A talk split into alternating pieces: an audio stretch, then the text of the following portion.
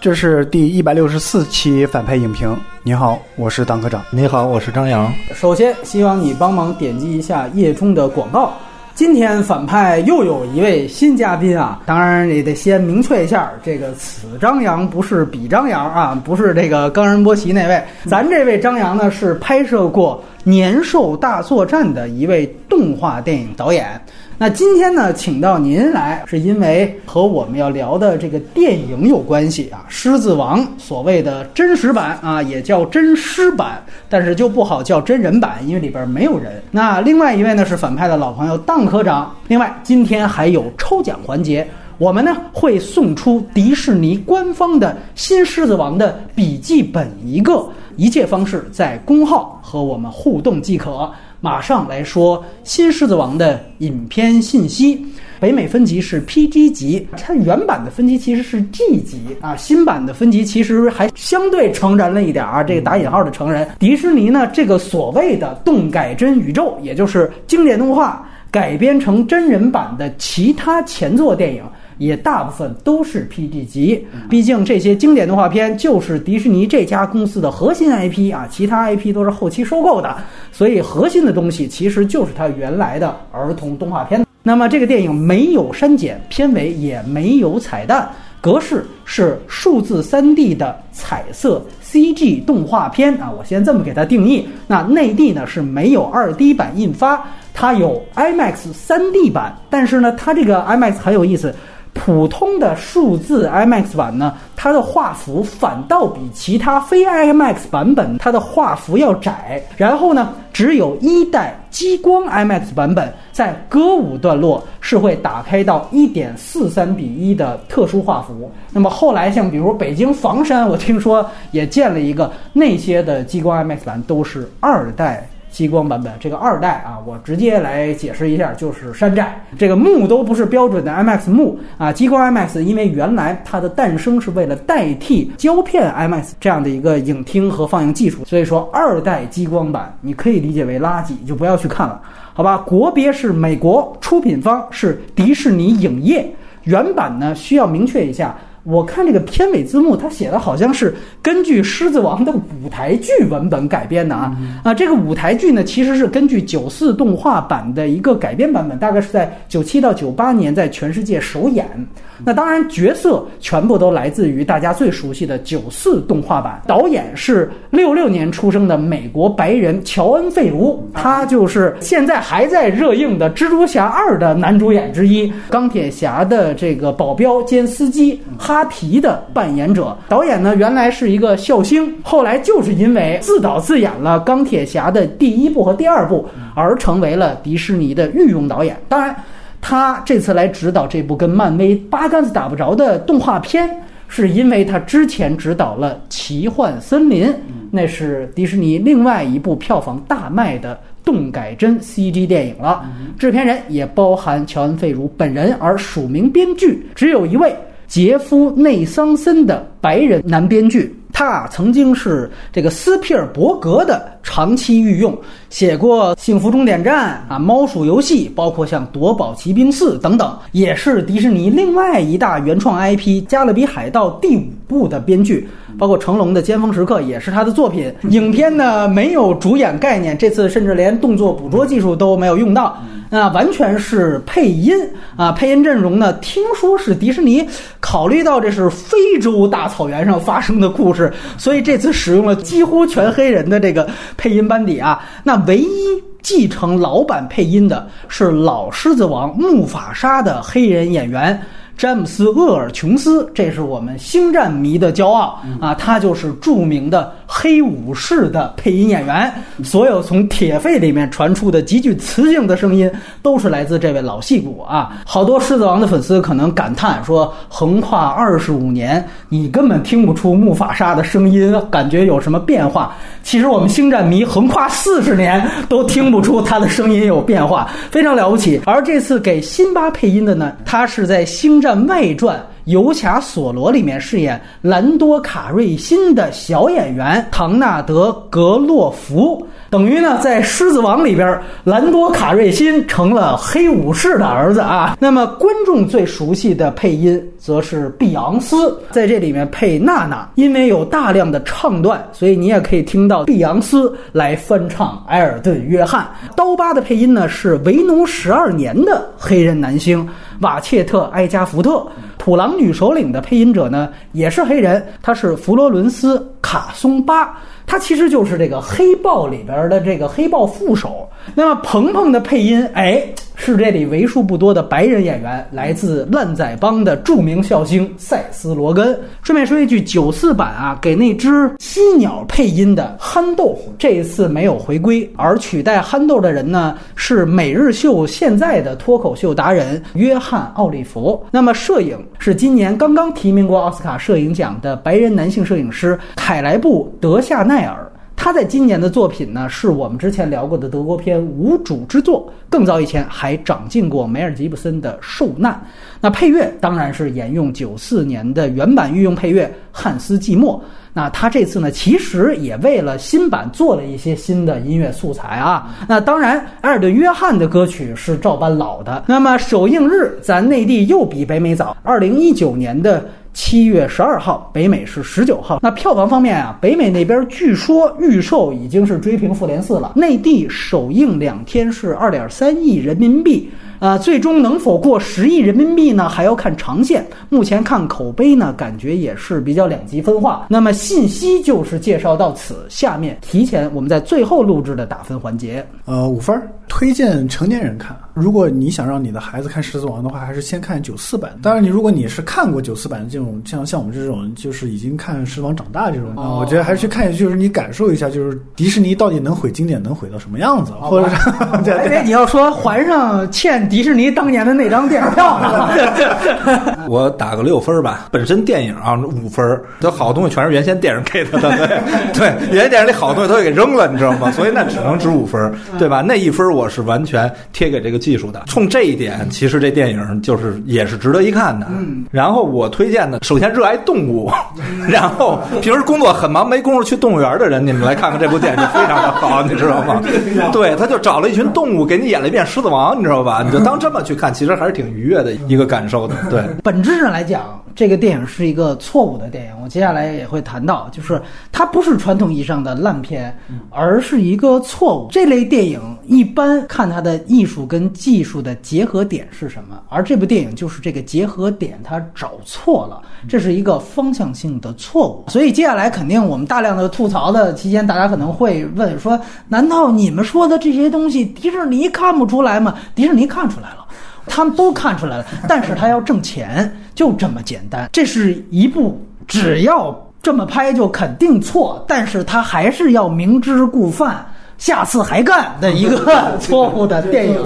对，就《狮子王》是生命的轮回，这是迪士尼的轮回。对对对吧？所以我们能做的，我唯一能做的就是不推荐。你能唯一能做的就是下次他还这么干，你就慎买就可以了。你说这次非得欠票党，得还上电影票，你基本适可而止。接下来呢，就开始剧透了。蔓延三个话题：一来是动画《狮子王》的老三部曲；二来是浅谈动改真的其他的片子。这里重点说说《奇幻森林》。那以下是剧透线了，先来说说这个片子的问题吧。我先抛一个问题，就是吐槽说这个所谓的 CG 面瘫脸，说尤其和这个配音好像不是很搭啊。但是也有人说了，说你这个真实的动物啊，那本来就不可能像动画片那么夸张，这个事儿。两位怎么看？来来来，咱们导演先聊聊。其实这个我看时候感受特别强烈啊，对，因为这个让我看的特别像原先咱们做的一些动物类的一些电视节目里头，咱们经常会给它赋予一些人性，对吧？给它配俩人对话。这个片子给我同样的感觉，我甚至于一度感觉它为什么要做的这么真？其实我觉得技术甚至于感觉浪费，因为它只有嘴在动，你眼神上的东西看到的都很少。但是我作为一个从业者啊，我站在导演的角度，导演一定有一度或者那么一刻，他会考虑过我这是往人那边靠。还是往动物那边靠。就同样，我看他的《奇幻森林》时候，《奇幻森林》里的动物的表情的丰富程度要比这个高很多。哎，对对对对这个这个我印象非常深对对对，但是那里头它主要它是有一个人，他其实更多的情绪，他可以给这真人的演员，让他去对对，让他去表演。然后其实每种动物身上，它赋予一到两种情绪表现就行了，而且都是符合它们本身动物特性的。但是今天作为狮子王，你在狮子这种动物身上赋予了喜怒哀乐各种情绪，它的人物化的表现，那明显摆在导演面前的问题就是你应该让它更像人。但是它一旦更像人了，它真的变成一部动画片了。因为我看这导演的访谈里，这导演反复提到说这不是一个动画片，你知道吧？那说明他两者之间他就做出了一个很明确的选择，我要往真实动物世界那边靠，我要给你带来一个你们没见过的真实的动物，处在一个非常这种戏剧冲突极其。矛盾或者表现力非常强的这么一个环境下，我给你讲这故事，嗯，所以我觉得这是他主动选择的，我要走到这么一条路上。但是目前明显看到的，我看所有人的评价都在说这个问题。我看的时候感受也特别强烈，你就感觉这个像是抖音上的一些东西，你知道吗？这个小猫在这儿打滚儿，你知道吗？但是突然后头会有人给他配这个声音，你觉得这人哎对这个声音。甚至于他声音的情绪跟他跟他真实的表演情绪是对不上的。到唱歌的时候就更甭说了，你完全不相信这是那个动物在唱歌。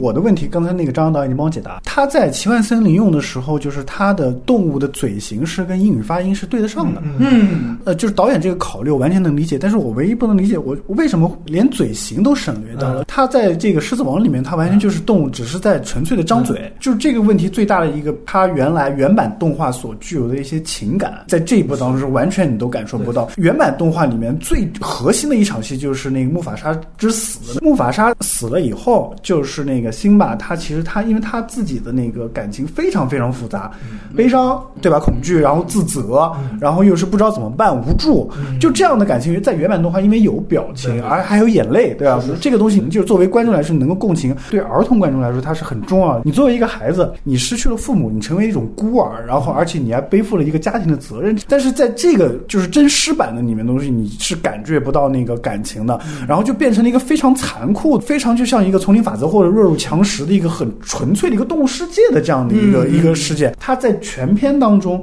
其实都缺乏这样的东西，就是因为它这个面部的这样表情的这样一个缺失。今年另外一部就这种完全靠好莱坞技术炸裂的这种炫耀的这种是《阿丽塔》。呃，当时《阿丽塔》呢，很多人说了这个恐怖谷效应，就是说呢，是因为它本来是就是把人。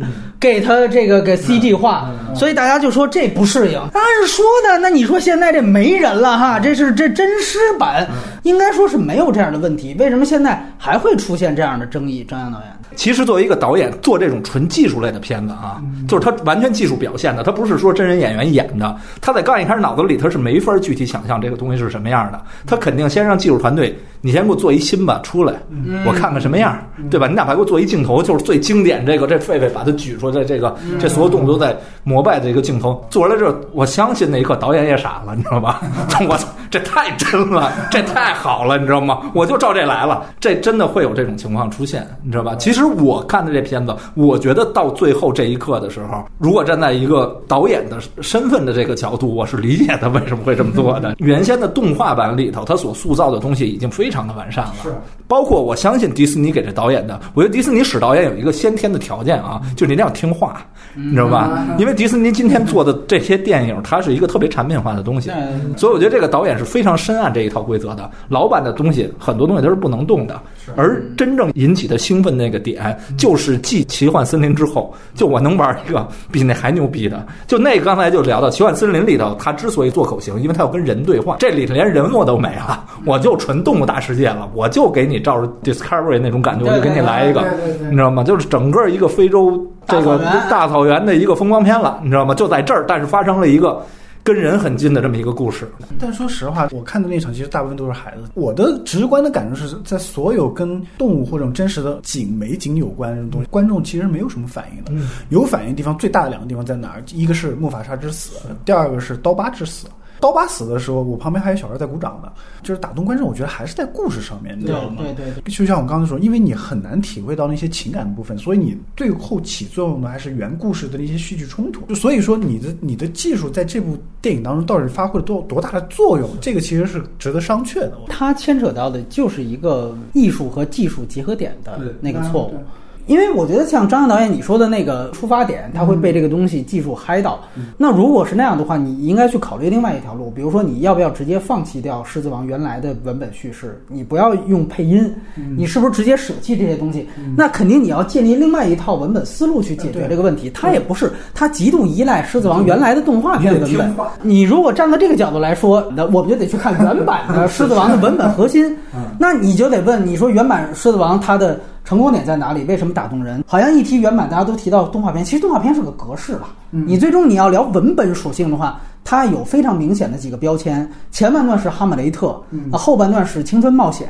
那整体它其实是一个整合式歌舞片类型。这个你用原版这三个标签或者标准，你去对比新版，你会发现它问题是显而易见的。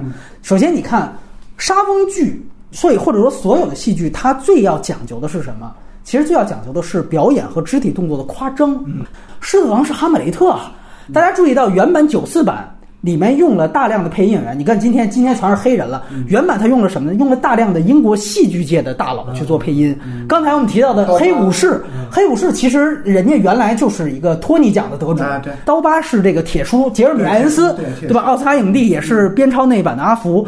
他为什么用这样大量的这种戏剧舞台上的老戏骨？他就是要突出沙翁气质，这种效果出来，他的台词必然夸张，配音必然夸张。那配合动画片的那种表现效果，它就是非常契合的。是是。所以它整个的文本是戏剧化的。是。那你放到新版来讲，你现在的画面是什么？你不再是动画片那种夸张的东西了，你是一动物世界。那那种的配音是啥呀？那是赵忠祥风格了，是吧？是赵忠祥的摩根弗里曼对，摩根弗里对对，是缓慢的，是非常对。他是你说白了，他要给观众建立一种旁观视角，你不要代入。咱们现在就看着一群动物呢，狮子王是你代入的，是辛巴的历程就是小孩的历程，对，他要经历一场这个青春冒险、英雄成长，这是完全两种蛮拧的这样的一个艺术的方向。但是因为你在技术上。是要追求偏真实的。刚才张导也说了，是要偏动物的。这在技术本身来讲都没问题，但是它跟艺术一旦结合，这就是最大的一个冲突。啊，我也看了导演的采访，他就说，我们一定要明确，就是我们不能做成原版动画那样，不然的话就没有新东西了。不然观众要看不出新东西，你不如再把原版再放一遍。你感觉他说这句话都有道理，但是问题就在于。你因为追求往动物化上去靠，为了去追求真实的非洲大草原，最后造成了这样一个问题。那有人说，如果他真的照动物那么夸张了，你们肯定又说，那这跟原版有什么区别没？所以我回到开头，我归根结底我说一句话，就这个片子它其实拍出来就是错的。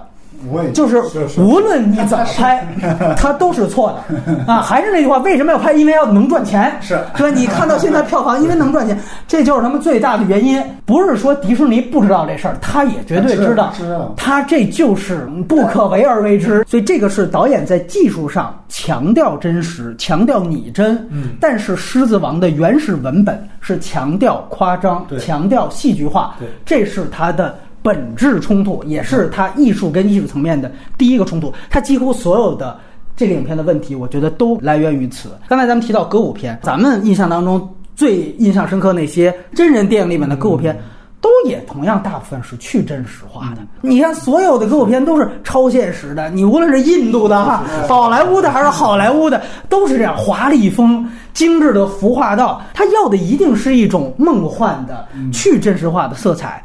完了，你现在跟我说说我这部《狮子王》追求的那是自然打光的效果，大哥，你真人的歌舞片都不是那么追求打光的，对不对？你说我是完全这个非洲大草原百分之九十九的还原度，厉害不厉害？那你就看吧，你在这样的画风下。突然一下子，每个狮子突然唱起来，你就会觉得有点快，是吧？这动物世界，这这是赵忠祥说着说着突然来了一段，这这宝莱坞你也受不了，对不对？甚至于他在这个片子里头，我看到啊，他用了很多这种镜头的这种拍摄方法，都是动物世界拍摄方法，是就是长焦躲树叶后头，你感觉在哪儿偷拍呢，知道吧？就这也特别怪。就是好莱坞的歌舞片，它除了超现实这个东西有有观赏性以外，它还有一个叙事和塑造人物的这样一个功能。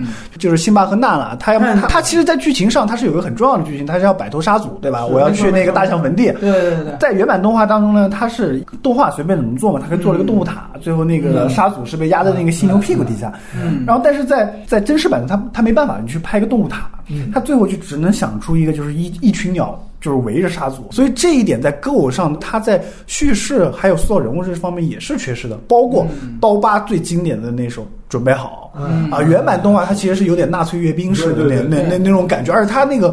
歌的本身的那个编曲也有的那种平均的那种那种感觉，对进行曲那种曲风。真实版当中，这首歌基本上是被砍掉了，知道吧？然后做不出来那种阅兵式。他第一不能做，他现在不可能做那种 纳粹纳粹阅兵式的东西，就改成了一个念白式的这样的一个唱法。有一个问题在于哪呢？就是原版动画里面，刀疤其实早就跟土狼他们是一伙儿，但在这一部当中，因为他没有这个铺垫，变成了一个就是刀疤是临时找过来，然后跟那个土狼做成了一个结盟，然后。他是发表了一个类似这样的念白的一个演唱式的演讲，就准备好我们要干一番大事儿。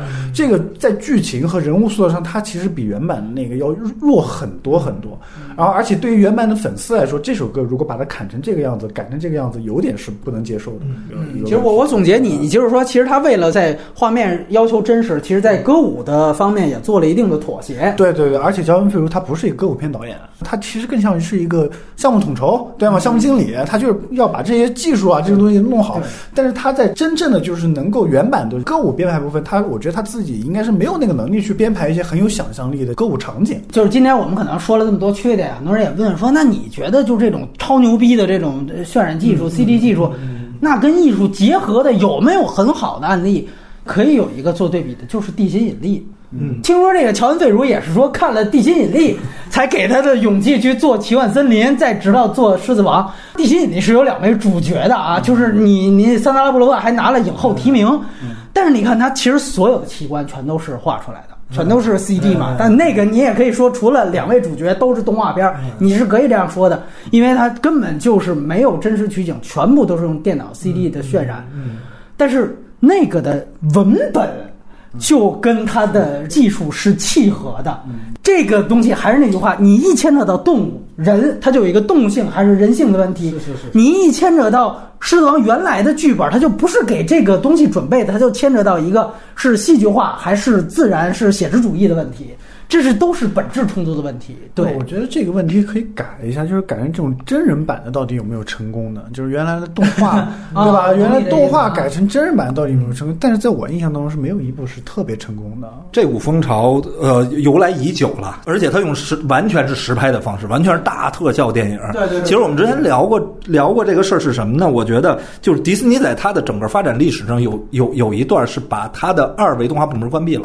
对对，然后是完全重心转向三维动画，应该就是玩具那个之后，玩具带它另外几个二青蛙从它失败之后，大失败青蛙之后，哐就关闭了。对，关闭之后，但是咱们得看那个三维动画对带来的，它不是一个技术进步，不是说我跟二维动画的技术不一样，你会发现三维动画整个的叙事的。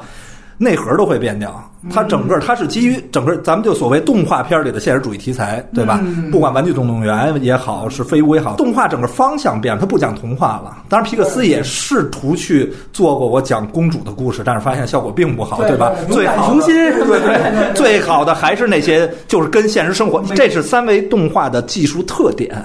它能在这种偏真实的环境下给你塑造一种奇幻的体验，这种感觉，对吧？咱们一回头的时候，玩具们都在干什么，对吧？我们大脑里住着一堆小人儿，而且这东西呈现出来是非常的直观的，对吧？然后这种童话故事就变得不流行了。但是童话故事里有一点东西是它特别适合做成大视效电影的，就是奇观，比如《爱丽丝梦游仙境》，因为动画片会有观众进到电影院里会直接带一个前提条件进来，就是首先它这全是假的。嗯就是你所有东西都是画的，对吧？你肯定都是假的，你知道吗？所以他很期待看到这种大视效电影里，比如《爱丽丝梦游仙境》那个仙境，如果你在动画片里，不觉得神奇？对你觉得这树长奇怪怪，就应该就就是你画的嘛，对吧？但是我给你做出来，我还就得放几个真人演员给放里头，一对比，马上观众那感觉就完全不一样了，都觉得梦变成真的了，你知道吧？他利用这一点开创了一个新的，就说咱们一直说这种真人版、真实版这种，他其实玩的就是这么一个东西。嗯，我觉得这观点非常重要啊，非常好。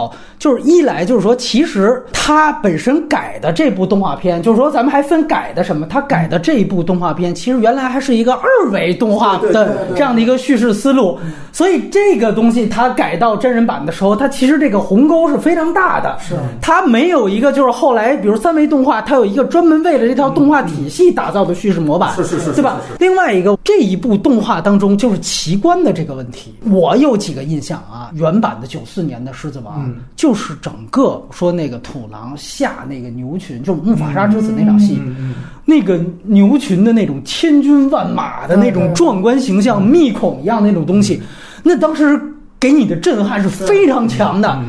但是你感觉到真人版上反倒这个奇观小了。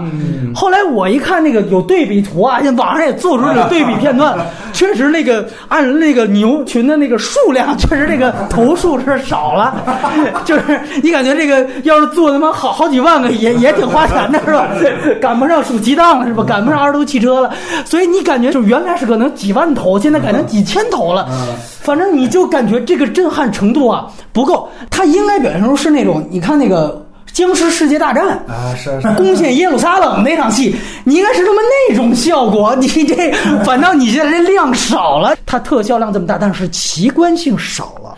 我觉得这个问题是在于你呈现的这个世界，它并不是一个就是我们平时见不到的东西。嗯，对。我觉得反差是在这儿，尤其是成人看这个东西的时候，你你在这个电影当中。并没有表现出比真实世界就是更加对对吧？就比如说《爱丽丝梦游仙境》那种在真实世界不存在的那种场景，对吧？对对对这个时候就是对于成年人观众来说，他没有这种反差在，对吧？所以才会造成这种。对我我我跟你这么说吧，你看真人版，他比如说咱们刚才说木法沙之死那场，他怎么拍啊？其实咱们有导演拍过这个真实版，就是你看那个无极。陈凯歌那个无极，中间有一段，张东健是背着张柏芝，也不是谁，完了也是万牛奔腾。哎，你无极吧？虽然说那个文本有问题，但是他那个思路就是说我真人版之后，我也是走超现实风格，嗯我是一个魔幻玄幻风格。说个玩笑话，就是你你们说的这种关键是存在的，其实这个本质冲突就是在这儿。对，其实我看的时候我也很奇怪啊，就是他拍那个牛群冲下来那一一场戏，真的没有超越原版的给人带来那种冲击感。其实这个导演在《奇幻森林》也玩过，还玩过类似的场面。我甚至于觉得他还没有《奇幻森林》里那个场面做的那种紧迫感，对吧？他那个牛群小孩要躲在那个牛群里头，对，来对，来躲避那个那个那个老虎的追杀，那个那个东西，我觉得那里头那个种刺激跟紧张感，估计在这里头也还是受到限制了。他他还是在努力的靠近原先动画版。就这东西，咱们就说他一学。你就变成了第二，嗯，你知道吗？就他没找到一种方式，我怎么用一种新的方式，我重新构造这一场戏，而带来超越或者给你带来原版带来不了的那种东西，就是你在在在你意料之外的东西。就说白了，就是说，其实如果你想真做突破，你应该结合你现在的这样的一个美学风格，你重新构建木法沙之死这场戏，没错是吧？你就别让他用牛牛群这其实。特别重要的一点就是，这就是就跟咱们去艺术馆看画儿啊，你对于一张画儿的期待，跟你对一张照片的期待是不一样的。是在这片子里头，其实这就是矛盾，对吧？就是原先咱们二二维动画那版它是画儿，所以它用尽为什么二维动画成经典？因为他用尽了画儿应该表达的各种方式震撼到你了对吧？但是现在他这个照片拍的太冷清了，你知道吗？他并没有去到。达到一个摄影作品的那种级别，没没有这，他还努力在模仿原先那个画儿，你知道吗？那你肯定比不过那个画儿啊。对对对嗯对对，我们也注意到它跟原版一个非常大的变化是在片长。嗯，呃，这里也是说迪士尼下很大功夫的做的一个工作，就是因为原版到这儿只有八十分钟，嗯你扣了字幕就是七十多分钟。呃，现在真人版感觉好像你那么拍，感觉那个量都不足哈，你花八十块钱，感觉你得你得你得足喽。你看我们那复联四是吧？所以这次抻到了一百一十八分钟。多出了将近四十分钟的内容。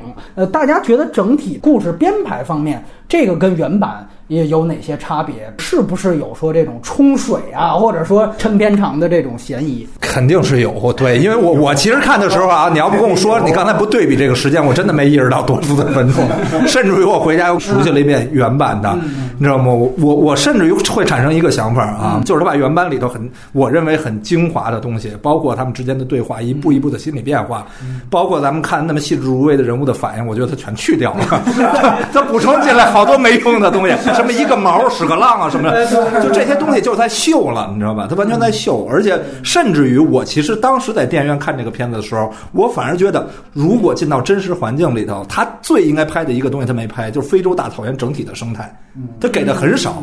就其实他确实是按照，正好我真的在纽约我看过那《狮子王》的舞台剧，他真的是按那舞台剧那么切的。就甚至于那牛为什么从上头冲下来，他他那舞台剧就是那样，因为他做那布景是一层一层，他就是自上而下的那些东西，但是那是一场秀。他现在其实要做的就是现在这个狮子王就是一场非洲动物秀，嗯，知道吧？所以他其实注入真的放了很多没用的东西，而他真正要去表现的东西，他反而没去，就是我期待的一个真实版的你应该给我呈现出来的东西，就这些东西你反而应该去做的，他反而没做。你看，我还特意观察了一下这场景的整个布局啊，非常的舞台剧。就我都能看到它的这个整个调度的 A 点 B 点截截止在那儿，你知道吗？这个场景必须得那穿成那样，必须得有几层，从高到低，从低到高的这种设计，包括那个光从哪儿进来。我注意到有三个地方，第一个是开场那只老鼠，哎呦，那个老鼠就是真的，我真的是算了一下，大概一分多钟，因为在原版它它就是以老鼠开场，它引出刀疤嘛，对对，刀疤的出场镜头，对，动画里面不就一只老鼠在那那捻胡子，然后刀疤一巴掌嘛，对对对，这个就是一开场就是这老鼠从上窜下，我操，一个长镜头，然后对 对对。精灵鼠小弟，我操，对对，然后第二个呢是那个，就是刚才张导说那个狮子毛，就是那个就是辛巴那个毛，生命的循环，哎，对对，那那那个是加长的。第三个呢是那个娜娜出逃的那场戏，加长的。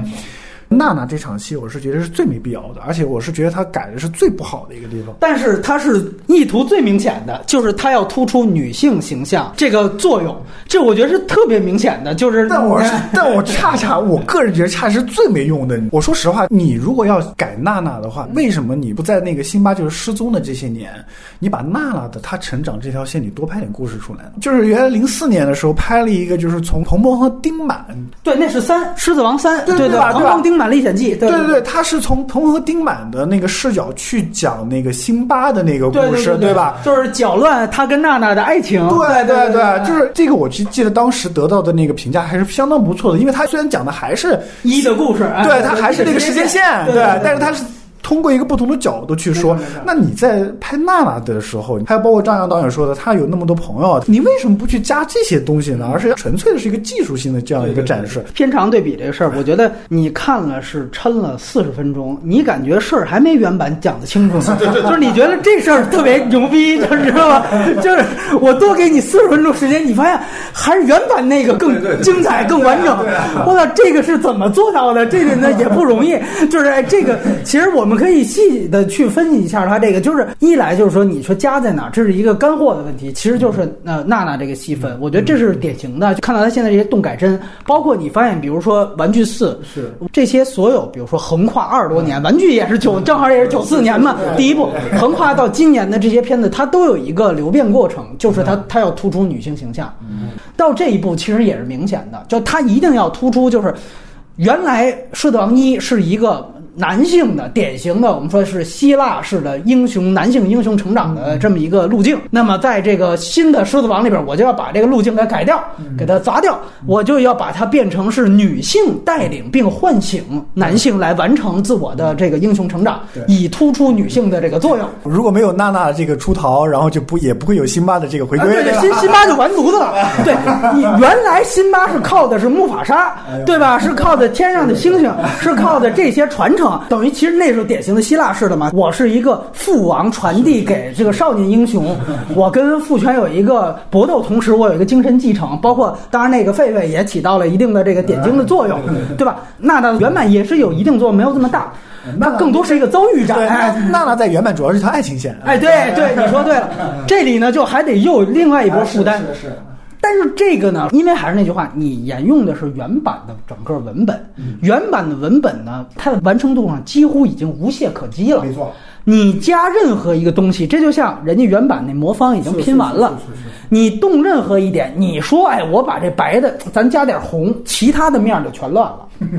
我觉得它最大的影响，你你说这四十分钟，我觉得最大影响，它实际上对于整个影片节奏有一个很大的破坏。不说单独是因为娜娜这条线加入进来，就是它所有的整个影片节奏都有问题。为什么刚才说就是说反倒它比原版长，还没有原版事儿讲得清楚？就开始当科长最开始聊的就是这第一幕，它真正像哈姆雷特的其实是第一幕。因为哈姆雷特最后是毁灭了嘛，我们都知道，其实毁灭它第三幕没有那么悲情，没有那么思辨。我们说第一幕其实就是一个有点叛逆的少年亲眼目睹父王的死去，对然后逃跑，这是一个绝对的悲剧。我们说悲剧是需要情绪时间的。这个电影我觉得最悲哀的一件事，最悲剧的一件事情是。他给了四十分钟比原版长，他居然在第一幕是如此仓促，你就感觉就是所有的进程就特别像就是大家就是急着打卡下班一样，知道吗？就赶紧拿这场戏完了，哎，该死了，死了，死了没有？哭哭哭完了，赶紧逃，逃完了追杀，赶紧动作戏就上，你就感觉所有的这个戏都感觉非常的急。我们说，如果你希望观众去带入这个人物，我们姑且叫他人物啊，拟人化，你一定要给主角时间，那是一个多大的一个死亡时刻呀！辛巴来到这个木法沙自己的父亲的尸体的前面，你要有更长的时间来去铺垫这个悲伤情绪，包括做更多的视觉的手法去突出这个情绪。就那场戏其实比原本应该少两到三句台词。没错，他就是特别急，马上要引出这个刀疤，赶紧就铺垫下边。它加长在哪儿？他加长在后面那个辛巴就是逃亡的那个过程。没错，没错，对，所以我有理由怀疑，为了炫技术。才加长某些情节，这是动机很明显的地方。就是说哪段看吧，我能更显示我这技术强大。你比如追跑戏，我们把这些戏放大，而反倒给人物、给情绪，包括给这个人物推动内心的所有情绪镜头，全部都减少了。所以这个是让你觉得，反倒你看一个更长的版本，没有更短版本要更走心的一个很重要的一个原因。你刚才提到他不是一个歌舞片导演，他也不是一个会拍悲剧的导演啊，他是个喜，他是个喜剧导演，是个喜剧明星是吧他？这里面片子的喜剧部分也对也改的很没有意思。他就不太是个专业导演，你知道吧？他根本就不太懂什么叫悲剧，他当然也不懂哈姆雷特的内核是什么。你没有第一幕的悲，你第二幕的避世。和第三幕的复仇就根本起不来，这个戏就完全毁了。你包括是不是刚才提到，就是娜娜她来唤醒辛巴的觉醒的这样一条线，它其实和原版当中，比如说狒狒，他意识到这个其实根本就是一个宿命的东西。原版狒狒这个其实就是一个旁白嘛，呃包括呃这个木法沙在天上有有所指示，这就跟那个绝地英灵一样，就是它其实都是很希腊古典式东西。当你把娜娜她的作用放大，其实狒狒这条线其实就没什么太大必要了。嗯，对吧？你说句实话，这个人的英雄成长，他要三步，一个是木法沙，一个是宋明论，你在这里还加一个娜娜，这太多了。就原版我们说一个完整的闭合，在兼顾一个非常棒的节奏、剧情推进的时候，这种剧情点你给到一到两处，只要准就够了。对。这一步就是啊，我把这个新的东西加上那原版，我还想要。而且你看，狒狒那条他铺了那个，其实屎壳郎那些东西是是落在狒狒那儿的吗？对对对，那段也加长，等于我突出了娜娜作用。狒狒我不仅没删，我也加。最后你发现所有配角都加的挺长，主线故事你反倒觉得没原版清楚，这也是一个原因。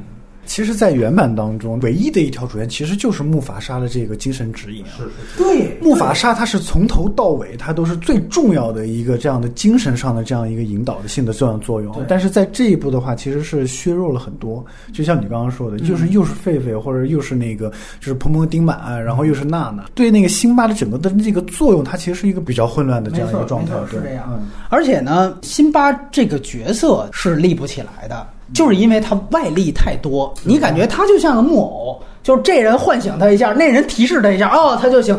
他自己内心他没有内心，本质上 全是外力，对，从来到手都是蒙着。对对对，这就是说第一个问题，就面瘫就决定了这一点，你知道吗？这个是由内而外的，没错。一个是面瘫，表面上大家也吸引不过来；二来就是说什么呀？第一段我说了，他悲剧没建立起来，没有第一幕的悲，全是戏赶戏，都打卡下班儿，知道吗？马上就就要走，所以就是你说就是全场懵，我觉得这形容非常准确。就是你看，马上就到了鹏鹏丁满那儿，你得需要一个心理疗伤过程，你得有 PTSD 吧，你得来这场戏铺垫吧。马上就哎呦我就快乐了，极快就前面一二幕我就觉得，就是我靠，你不是长四十分钟，你急什么？由喜到悲再到喜，都是大开大合，极快急转直下。你看没几场戏就长毛了，就就就成长起来，小孩的戏就就就气了。前面戏这么快，我就不知道他是在为了什么。他这个所以他整个人物都没有建立起来。不是，我是觉得他你说这个问题，在他在原版当中，是因为他动画场景去演绎那首《哈库纳姆塔塔》那首，因为动画可以做的比较完美嘛，它它不同的场景切换，包括那个就是吃昆虫啊这些东西，它原版动画可以做得到。但是就像你说的，如果这是放在真实版里面的话，它这些东西有大量的这种真实的这种东西存在，你感受不到它那首歌的那种快乐的那种氛围。我反正看这首歌的时候，我大量的注意力都会被那种很真实的，比如说那昆虫，他们吃昆虫那个东西，对吧？还有那个就是我操，那么漂亮的景啊，还有各种各样的动物啊，就就你的注意力会被大量的那种东西去吸引到。但是在原版当中，因为这首歌本来就是以鹏鹏的角度去去叙述的，就是鹏鹏从怎么样从一个小猪长成了一个大猪，然后他长成长的这个过程是向你传达了一个就是就是没有烦恼的这样的一个这样的一个理念，然后就是等于是相当于是在原版当中就是这个小狮子它是在这样一个过程，对它其实它不是一首歌的时间，它是一个这样的给你洗脑的，让你忘记过去的这样一个过程。但是在这个版本当中，它就变成了一个奇观的一个展示，啊，变成了一个全新的一个森林的一个世界的这样的一个展示，就是你大量的原版的那种情绪没有了。嗯，这就会造成你刚才说的那样一个问题，就是说辛巴我才经历一场悲剧，然后又到了就完全到了一个新地方，他就忘记了，就就会造成这样的问题。我觉得还是在于这个技术和歌舞场景的这个这个编排上面是有问题在的。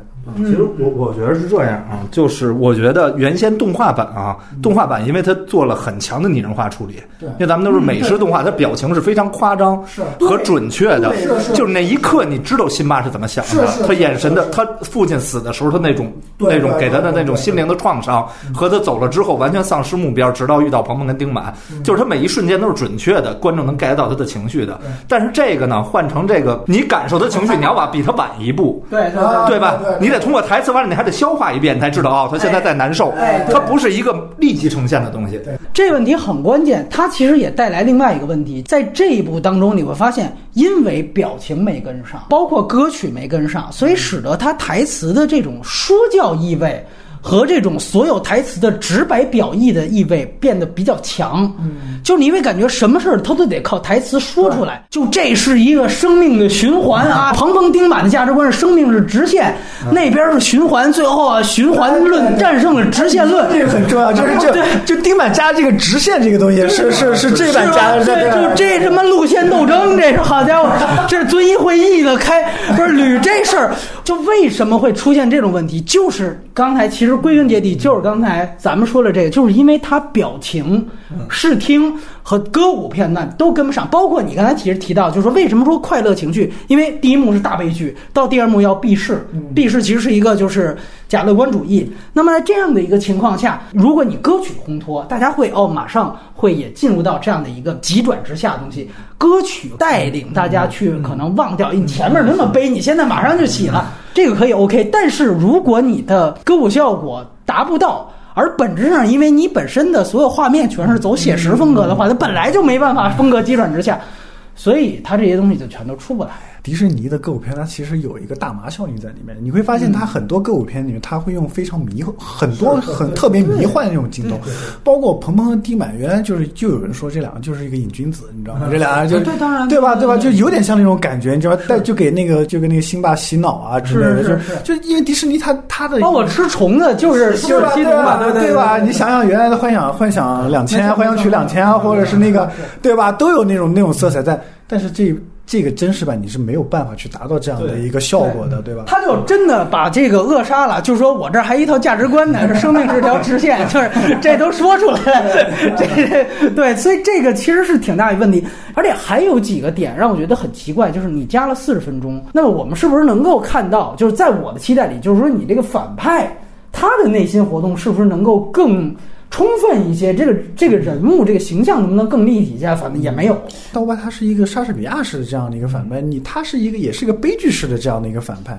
你看原版刀疤的时候，你是完全能够感受到刀疤身上的那种被哥哥压着，这种很古典式的这种故事套路，我都能感受得到。我觉得最让我觉得特别尬的一件事儿啊，就是他讲这个荣耀国沦陷之后的大后方的事儿。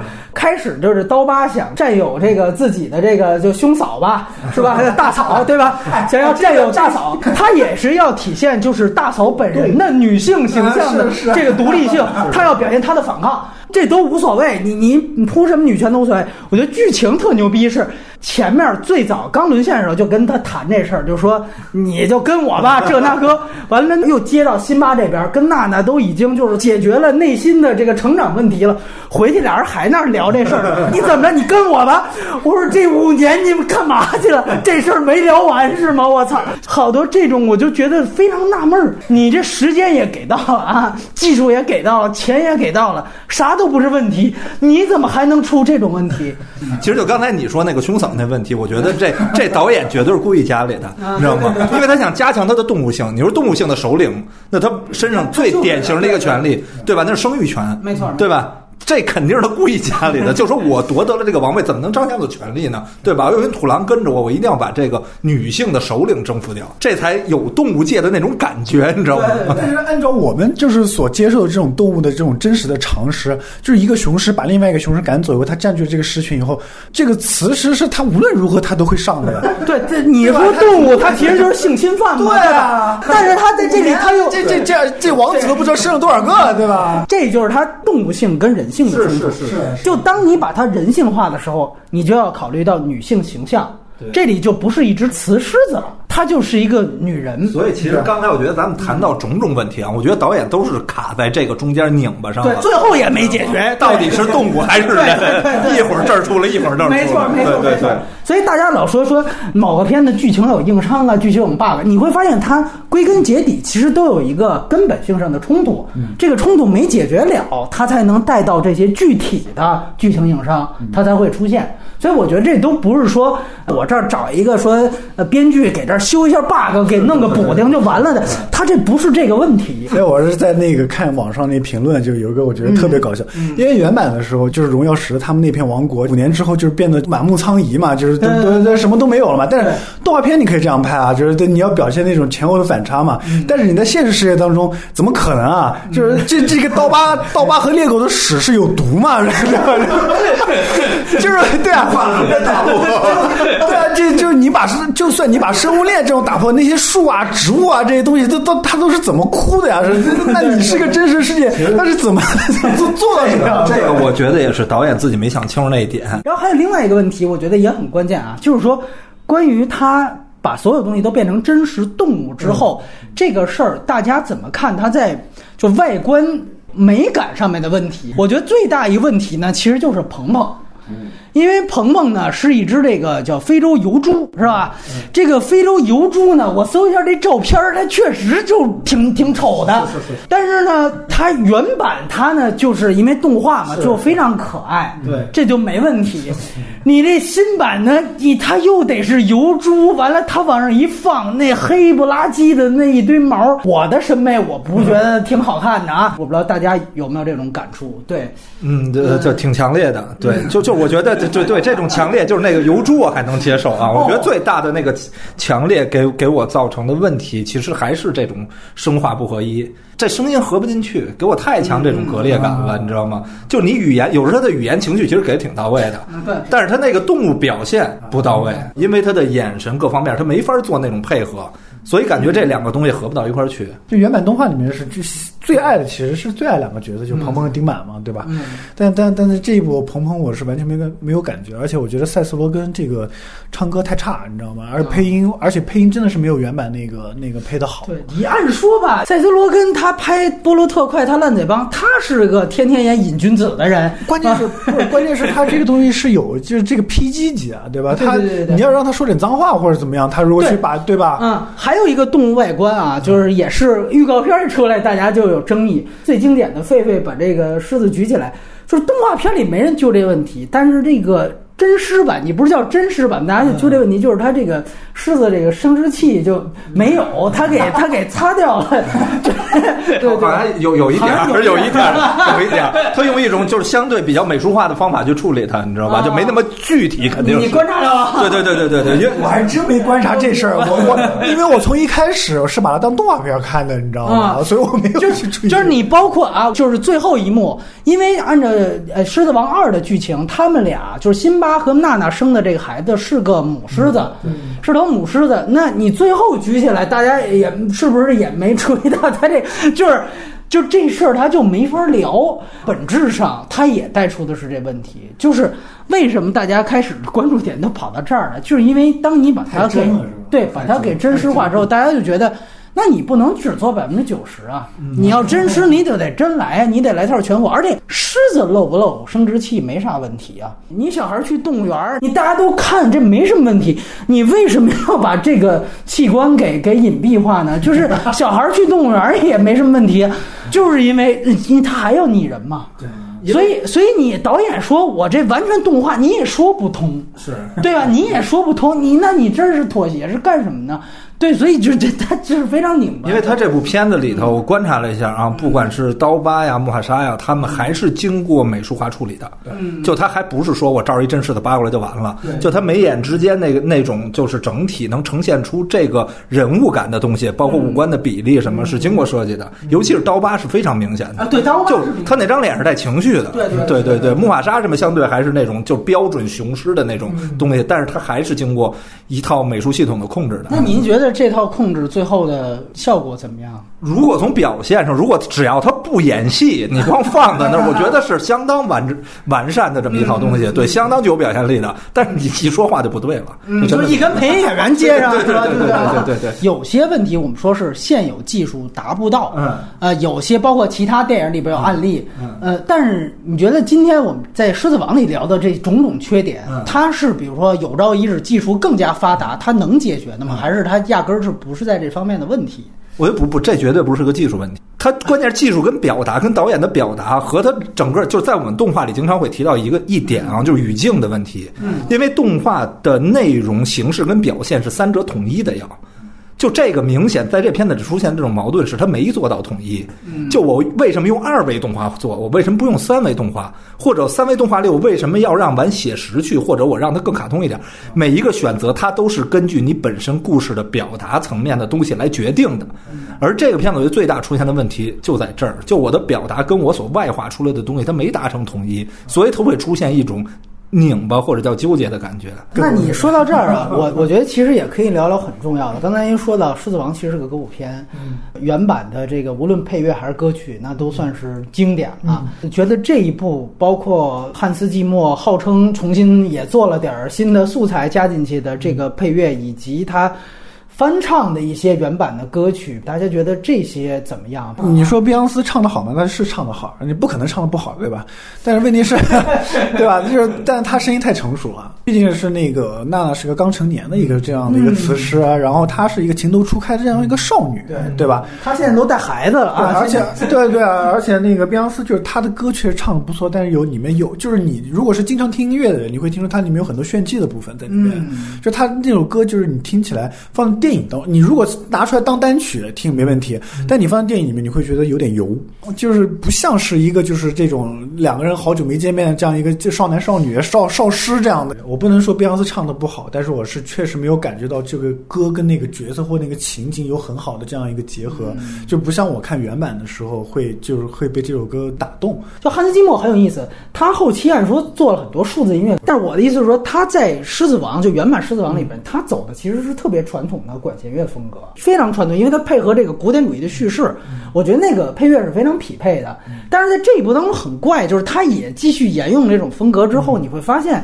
就是在很多比如不说话的场景当中，三头狮子在那儿走，然后后边一下这个起范儿的这个音乐这个旋律，你感觉总是有点脱节。你也可以说配乐比较抢戏，就是原先因为他用绘画的方式呈现的时候，他的那种表现力会强，所以它配上这种情绪化很强的音乐的时候，它正好相辅相成了。但是今天你变成动物世界了，你突然配一个戏剧性很强的音乐上来之后，你马上你就觉得不对了，这个东西对吧？就没回到自然界里头。在我的理解看来，就。是那汉斯季默，他是一个编曲和采样的一个大师，他不是一个配乐大师。对对对，就是他在旋律自己原创这种旋律部分，他其实相对来说比较弱。比如说最经典的《你黑暗骑士》，就是旋律部分是另外一位那个嗯配乐，它有两个配乐。然后他汉斯季默，他其实负责就是说把这些旋律用各种各样不同的这种元素，包括这种电子乐或者是怎么样打击乐什么，把它结合起来，或者把一部分采样，然后去去把它做一个整合，或者做一个编曲这样的东西。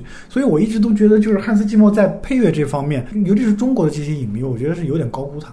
你在这个《狮子王》里面，歌曲部分全是阿尔顿约翰，对吧？全是阿尔顿约翰写的，还有蒂姆莱斯他他写的一些对一些配乐部分，包括非洲乐，他有专门的非洲乐的那个编曲的那个人，对吧？所以所以汉斯季默到底在这里面发挥了一个什么样的作用？其实你并不并不知道，他其实是只是一个符合这整个工业上的这样的一个匠人。我是觉得，那咱们赶紧也来说说优点吧，这太惨了，这我一看我这时间，这全全全聊完了，基本上这。个优点应该是还是有的吧？来，咱们来总结。我我我先带头说一个啊，就是尤其听完张扬导演最后说的这段话，我觉得可以总结为：我觉得他最大的一个优点就是，终究他花了几个亿美元来证明，经典的二 D 动画是不可能被取代的。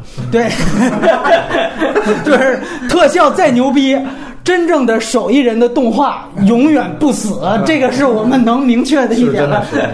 来说真正严肃的优点，就我来说啊，就因为我是一个在动画行业内的人嘛，所以技术这方面我必须得夸的，你知道吗？因为我觉得就是一方面，刚才是波米说的那个，国内赶不上，对对对，就是他给你做了一个，就是让你想到有那么一个经典，然后对，然后就是他用他这这个技术真的是，就是我在那块儿，我估计我没看进去也有这感觉啊，就因为我操，他这做的太。好了，你知道吗？就他这个这个场景跟这个人物怎么合，就是包括他的毛发这种细节，就是我会想到，哎，我们在行业内的一些东西。我本身因为这《狮子王》在我整个从业生涯中是非常重要的，因为就是在中国干动画的人或多或少的。或者说，就甭说或多或少，大部分主流啊，基本上都是被迪士尼的动画影响过的。尤其是这么早期的作品，《狮子王》可以说是这一批作品引领我们这么一批人走上了中国动画这条路的。对，所以就跟就跟宁浩说，斯皮尔伯格是他们拍真人电影的。对，就是当那个生生不息响起来的时候，我坐在那块儿，我其实是泪目的。就我真的是，就一下让我回到了当年我刚要进入动画行业那会儿，我还小，还得天天在家画画的那个那么一个过程中，你知道吗？就这个东西，我觉得。它还是有价值的，你知道吗？就这个价值给我带来的那种感动啊！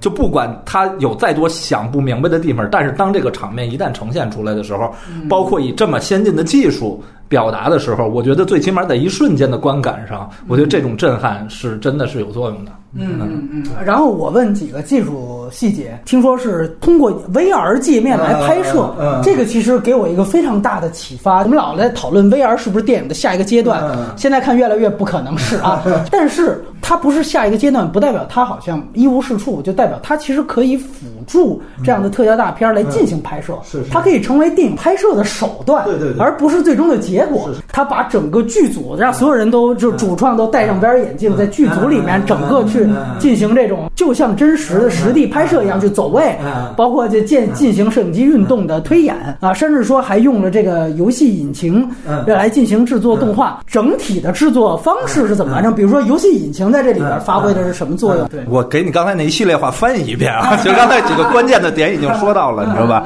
这次他用到了引擎，用到 VR，其实并不是说他片子呈现用到了这个，而就是说的他其实建立了一个数字的外景地跟数字剧组。嗯，对，这个 VR 就用在一个就是镜头预演环节，它等于它是先在软件里就在用游戏引擎啊 Unity 引擎在里头把这个，比如那个荣耀石。然后木法沙应该站在哪儿，然后辛巴站在哪儿，他的关键的动作都给把住了。然后这些就是，其实刚才咱们聊到，他这里头有摄影指导的存在对。他的摄影指导真的不是画面指导，他这回用这套技术，他真的成了一摄影指导。为什么呀？因为每个人都戴着这眼眼镜，他们就站到了荣耀石上，他们就可以通过 VR 的这种方式看到了左手边是木法沙，然后右手边是这个狒狒拖着辛巴，底下所有动物都在，这个场面他们是亲历的。然后摄影指导也进来了，等于他就跟在线游戏似的，你知道吧？就我旁边这几个玩家大家全进来了，然后游戏哎对，这个时候我可以跟摄影指导说，哎，我觉得这儿来一机位不错，他们就可以现场去操作，各个角度去试。你知道吧？这个是 VR 给这次带来的，我觉得制作流程上特别革命性的一个东西。就是您刚才说的这个技术，在国内其实应该有一些雏形或者说应用已经存在，是吗？嗯这这只能说在脑脑海中存在，没人用过。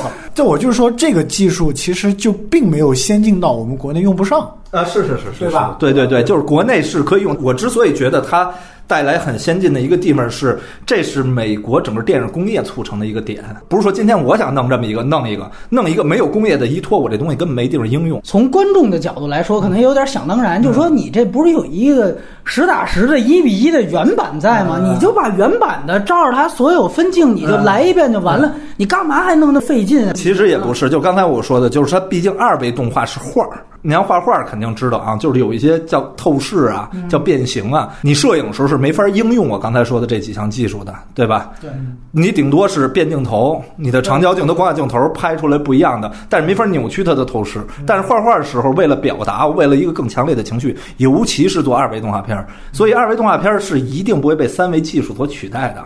即使今天出现了很多三维用技术来模仿二维动画片儿啊，它也取代不了它的原始的这一套东西。它还是在学，你知道吗？因为二维动画里有一个很先进的东西，就是它的艺术性，就是它本身二维塑造的时候用线条来带给你的那种愉悦感，取代不了的。所以它没法说我完全复刻那个画面，那就变成了一个更没法看的东西了。所以它必须引入一个摄影指导，用真正实景取景的方法，我重新来保持原有的一些经典镜头的情况下，我剩下要补充一些我需要的更符合这个环境的一些环境镜头进来，或者叙事镜头进来，来完整整个故事。对，所以它会重新做。嗯。啊。还是刚才那个问题，就是他也提到了说这次用了游戏引擎，我看好多游戏玩家还挺激动，说用这个说来这个辅助制作动画，这个是怎么辅助了？对，其实游戏引擎不是他第一个用的，这早就在好莱坞已经烂半街了，你知道吧？就是我刚才指的 Previs 那个环节，因为 Previs 是一个预演环节嘛，他需要在导演没进入成片之前，比如咱们看的《复联》，你看有些花絮里头，你就会看到一些很简单的模型在那跑啊，也会放电，那全是他魔术兄弟老用这个，对，那全是因为特特效电影里经常会用，因为这是一个就是让导演快速看到最终成片效果的一个示意环节。因为游戏引擎有它快，你知道吧？它出效果快，因为游戏引擎大家就知道它是硬件渲染。而我们普遍做 CG 的时候叫软件渲染，其实就具体讲，它吃的东西不一样，你知道吗？硬件渲染是吃显卡的，软件渲染吃 CPU 的，但是这就是一个很初 初级的这么一个认知啊。但是一下大家都都都能明白，咱们平时跑游戏的时候你卡那就说明显卡吃不住了，对吧？现在就把游戏引擎搬到 CG 制作这块儿用的也是，就是它快。嗯，然后它能很直观的看到效果，因为你知道，如果大家玩过玛雅什么的这种专业软件，你知道你要渲一张图，你得等，你有可能什么五分钟，甚至于一两个小时。皮克斯当时做 Coco 的时候，那一帧有可能都得什么三四天的渲染时间，导演等不了啊。那个万牛奔腾，马上要看到这效果怎么办？那游戏引擎是一最好的解决方案。而今天用到 VR 技术更牛逼的是，我不是站在屏幕前看这万牛奔腾，我是站在牛群里头看，你知道吧？然后摄影指导就在边上呢，我说拍这牛群，所有的牛，它其实里头指的关键帧的 pose 指的什么呀？就是所有牛都处在奔腾的状态中，等于这一瞬间给定住了。然后我导演跟摄影师就进来了，然后我就说这机器要架在这儿，然后咱们这么补一景，这么补一景，运用的。那我还有个问题，就是比如说，如果我是导演，或者嗯是咱们去拍这个东西，我真的用了这套系统去拍这个东西，我操，我我真的能感受到那个景啊或者怎么样，我就真的觉得很牛逼。您觉得会不会让他们丧失一个，就是比如说这种判断力？我拍，我用这种 VR 系统虚拟东西拍，感受到的那个场景或者怎么样，跟你观众在大荧幕三 D 或者看这种东西，它是不一样的。我觉得其实不是特别会，还是关键导演没想明白，你知道吗？就因为是这样啊，他首先看到的那个引擎里形成的画面不是最终画面，不是就是咱们看到那已经那么生动的辛巴，那么那辛巴有可能就是一个很简单的模型，你知道吧？但是你能看到他那个状态，因为他拍完这个，他决定好拍完这画面，他摘掉 VR 眼镜，他还得再看。对对，看完之后一切妥当了，配上声音，他要发给特效公司，就他在做软渲染，对哎，发到 MPC 那头，MPC 根据他这个出来的这个画面，你导演要的这个创意，我给你复原成那个，我给等于再往前走一步对，就变成那个那么精致的那个，所有东西都跟真的一样的那种画面。嗯。对他走的是这么一套流程，所以在这流程中，导演是可以二次体会、三次体会，包括再创作的。我指的这个 VR 这种，包括刚才咱们聊的用游戏引擎来做 ProRes，其实包括我现在做片子也在用这流程啊。我觉得这流程先进在哪儿，就给了导演一定的自由度。因为在传统动画的流程中啊，导演其实动画导演没有那么多的自由度，因为你知道动画是一帧一帧画出来的他每一帧都很花钱，他不像实拍导演，实拍导演对吧？坐这儿我拍五分钟，你知道吧？这拍大量素材，对，不行，我就再来一遍。动画导演没有素材，动画导演所有东西都是一帧算的，你知道吧？就那个成本给你卡在那儿了。但是现在用游戏引擎这种做 ProRes 的这种方式啊，动画当然也可以有素材了，嗯，因为它快嘛。就比如在 VR 里头完全可以，我这儿加一机位，这儿加一机位，你就给我试。试完了，我也可以去剪，我也可以大量的这种测试。它其实给了导演更多的自由度。其实这个流程，我觉得先进度就在这儿。我也简单回答一下，我觉得也不存在这个问题。回答蛋科长这个问题啊，就按照我的理解，我觉得所谓 VR，你提到数字建筑，它其实就相当于你在戴着 VR 眼镜看景一样。对对对，我就去外景看景去了，就是其实这意思。这个跟真人导演一样，老有人约杨超导演，他有时候老没时间，他就说我外景地看景去了。有就 VR 有不出门对导演有时候他在外景看景时，他自己用手会比嘛，对吧？我比一个。其实，在 VR 里边，我们说，因为 VR 就跟现实环境一样，三百六十度，它其实是没有景别的。对这里你再去做一个导演选择，所以我非常认同这样一点，就是因为《狮子王》带来这套技术运用在电影制作上。非常好，没有任何问题。拍傻逼的是导演个人问题，你知道吧？这跟这跟那套技术流程没关系。就是说，你数学一道大题一样，你最后分十步，你最后那数算错了，有可能是最后一步那加减法它算错了，也有可能是第一步算错了。这个肯定是不出在第一步的问题上。这套系统如果给一个更有电影表达能力的导演。去做一个类似的片子可能会更牛逼，你说啊，比如说像可能可能是这样，阿凡达组也应应该也用类似的东西，你知道吗？因为这东西我相信不是他第一个玩的，对对你知道吗？之前肯定就有了，没错。肯定他在构思《狮子王》的时候提醒他了。哎，我操，哥们儿这儿有一这，你试试，对吧？我觉得这个还是得看最终导演。我这里说一个，就很早以来听到的一个这个八卦，就说乔恩·费卢，也我们已经在缺点部分否定了他不会拍歌舞，不会拍悲剧，他其实也不懂电影语言。就是这个人是很歪打正着的成了一个电影导演，导演的摄影课吧那本书里面当时。跟他合作钢铁侠系列的一个摄影师，就他就提到他去跟乔恩·费卢合作钢铁侠一的时候的一个细节，你能不能把那个小辣椒跟唐尼都拍清楚了？完了之后，摄影指导说这两个人不在一个平面上，哈皮就问。什么叫焦点平面？就是导演是不懂，他他妈就懵逼了。他说：“我操，你作为一个导演，你不懂什么意思？”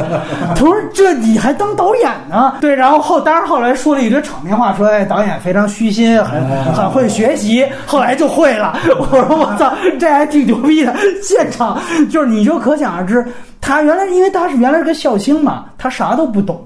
因为你接了这样的活儿，你其实等于你对技术跟艺术的要求又提升了一步。因为钢铁侠那还是一大主演的片儿嘛，你这个可不一样，所以他现在的这点导演水平也其实拍这样片子是很吃力的。你这个可以这样总结吧？咱咱们是说优点的 是吧？要 是这块儿，我我我给往回唠唠啊。我说优点补充一点啊，就关于这个导演的这个问题，我觉得这导演啊，咱们说他身上还是有 有优点的地方。对我认为这种演员转导演的啊，尤其这种喜剧演员转导演的，包括咱们国内也有啊，我觉得他都有一点。非常值得认可的，就是他很了解观众要什么，嗯，就我能给到你最有效的东西。我在某一些情况下，我是能控制住你情绪的，对，所以我觉得，不管他从钢铁侠还是他后来拍的这几部电影，其实我能看到他跟观众之间的互动是很。很良好的，对，就包括《狮子王》，我在看的时候，我其实我身边很多观众朋友们看笑得非常开心。我对，我我总觉得这一部的很多优点都是原版剩下的，你知道吗？跟他没什么关系。就是我我不否认他在漫威系列电影的成功。啊，这是显而易见的。对对对对，就按我的理解，为什么这种片子只有迪士尼能做？是因为迪士尼有皮克斯。嗯，就皮克斯当年在做勇敢的时候，他就是因为毛发渲染技术很牛逼，所以他做那一头红发那个东西。然后包括就之后的那个迪士尼动画《疯狂动物城》啊，就是那兔子毛、狐狸毛，包括那个奇幻森林这些东西。其其实是这样啊，其实迪士尼敢敢这么干，还是跟他自己想要的产品有关系。对，因为这家特效公司是 MPC 嘛，皮克斯玩那毛发，迪士尼玩那毛发，它不是拟真型毛发。它更多是表现型毛毛发，对，其实它更多的在辅助这个角色造型，对，它不需要那么真。它不能，它不像你看啊，你看这回这个狮子王里那个针啊，就是它得有那种什么混了泥了呀，沾了水了呀，好几天没洗了呀。这其实，在动画里我们不追求这些东西，我们更多你看《疯狂动物城》里头那个朱棣那个毛，我你就不可能说它敢沾了几天没洗，那不可能。它整体还是比较完整的一个造型，圆圆的脑袋，很很可爱那种，对动画角色的感觉。这个两套的标准是不一样的。对，就 MPC 他找的这家公司，这是一个老牌的特效公司，他们实力很强劲，对，所以做这。这些东西，但是肯定没少少少少花钱。确实，他玩的都是现在 CG 界里头最花钱的技术。大家现在都来说这部电影技术或者 CG 或者怎么样。它本质上，你觉得它其实更偏向于传统好莱坞大片、真人大片里边的特效技术的展示，而非是动画片的那种 CG 的展示，对吗？我其实就觉得它就是一个动画片，因为从制作流程上，它虽然导演一直否定我这不是动画片，你知道吗？我觉得他否定他就错了。他但非说我是一动画片，其实观众也就接受了，你知道吗？就他一直说我不是动画片，那不是动画片，你是什么？你对吧？你又不是拍的，你这是什么数字大马戏吗？对吧？因为他从整个流程上，他就是动画片的流程，他无非是他追求的东西不一样，对吧？就您说具体到毛发渲染，他的追求的是那种特效真实的真实，但是其实动画片里也有追求真实的。你比如当年的 Rango。啊，Rango 对吧？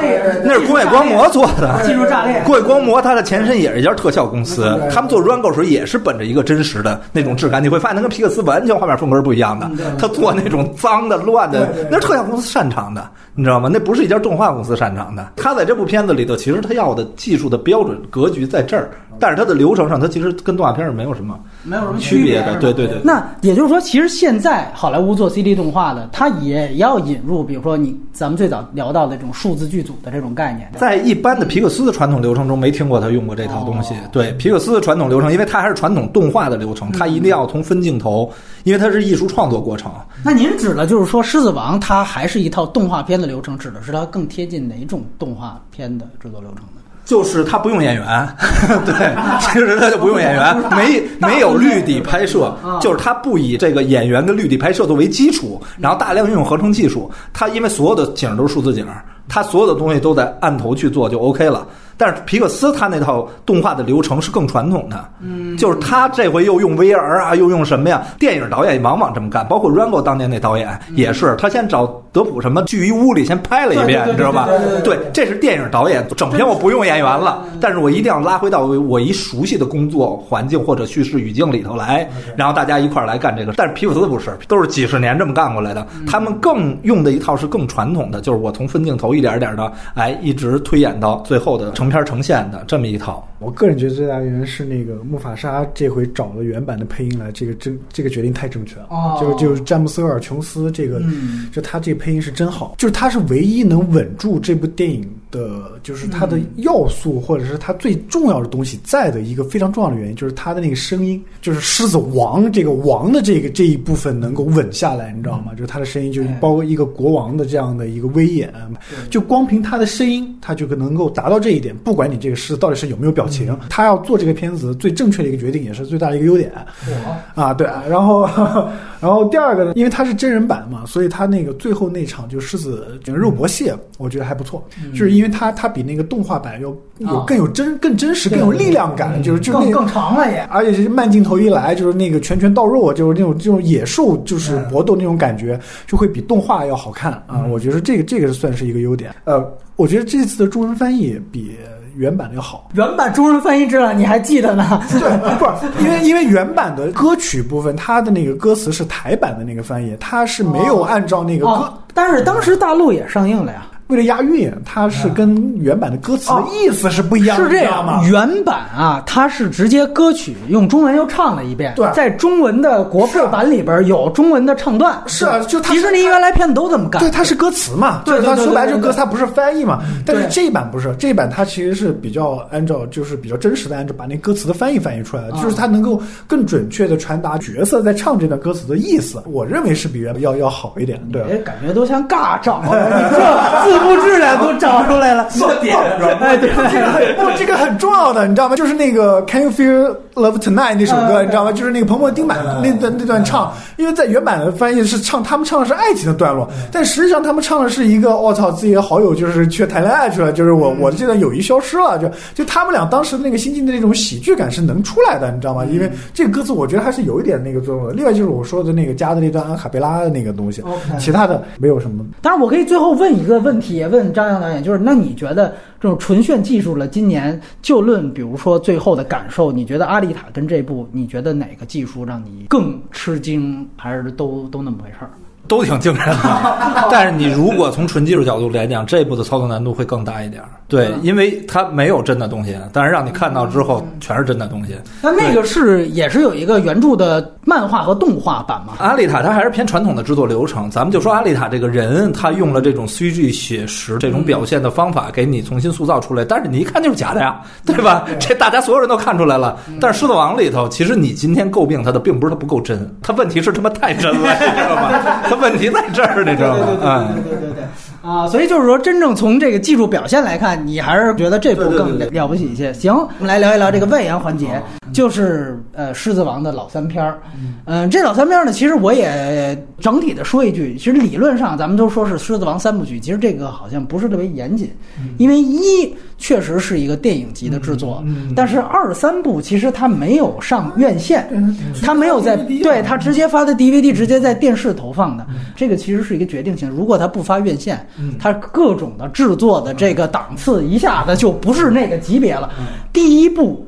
当时九四年的成本是四千五百万美元，你想作为一个二维动画，这个在当时很高了。当然，它票房也很牛逼啊，这就就就无需多言。因为当年全球票房冠军。对，而且这个应该就是一度就是整个动画片的票房冠军。对，就是整个所有动画片的票房最高。对，后来好像什么史瑞克二才打破吧，而后两部它其实就是发 DVD 啊、电视动画，仅仅此而已。其实相当于是是一个衍生了，对对对对，你可以这样讲。对对对对对。但是我们还是要简单的做一下回顾，尤其是第一部。这第一部的时候应该是 VCD 时代吧？那会儿自己对动画的热忱比较大嘛，然后就大量的去看这种这种国外的动画片儿。那其实看到的时候，呢就毋庸置疑，那肯定是震撼，因为这甚至于奠定了往后我进入到整个动画行业，我临摹了大量迪士尼的东西，学人家的嘛。其实今天中国整个的教学体系也是偏美系的，嗯，对，偏美系的。今天你找到很多还在做动画的人，曾经咱们很日系啊，但是后来进入到新时代发展之后，就慢慢的整个体系。你看他学的基础的动画的这些理论知识什么的，都是源自于美国动画的一系列的东西，其实都是迪士尼带过来的。美系追求简单，日系追求相对复杂。你比如咱们特典型一特点啊，就是咱们打开一部日本动画片跟美国动画片，你看啊，美国动画片就无时无刻都在动。你看猫和老鼠对吧？它就无时无刻都在动，它要求就是画满了。日本动画你一打开之后，你发现造型特别精美，很帅气的一个小男孩儿，然后那个头发都得那样，上头的光线呀，各种反射做的特别。但是你看他说话，他只有嘴动，眼睛眨一眨。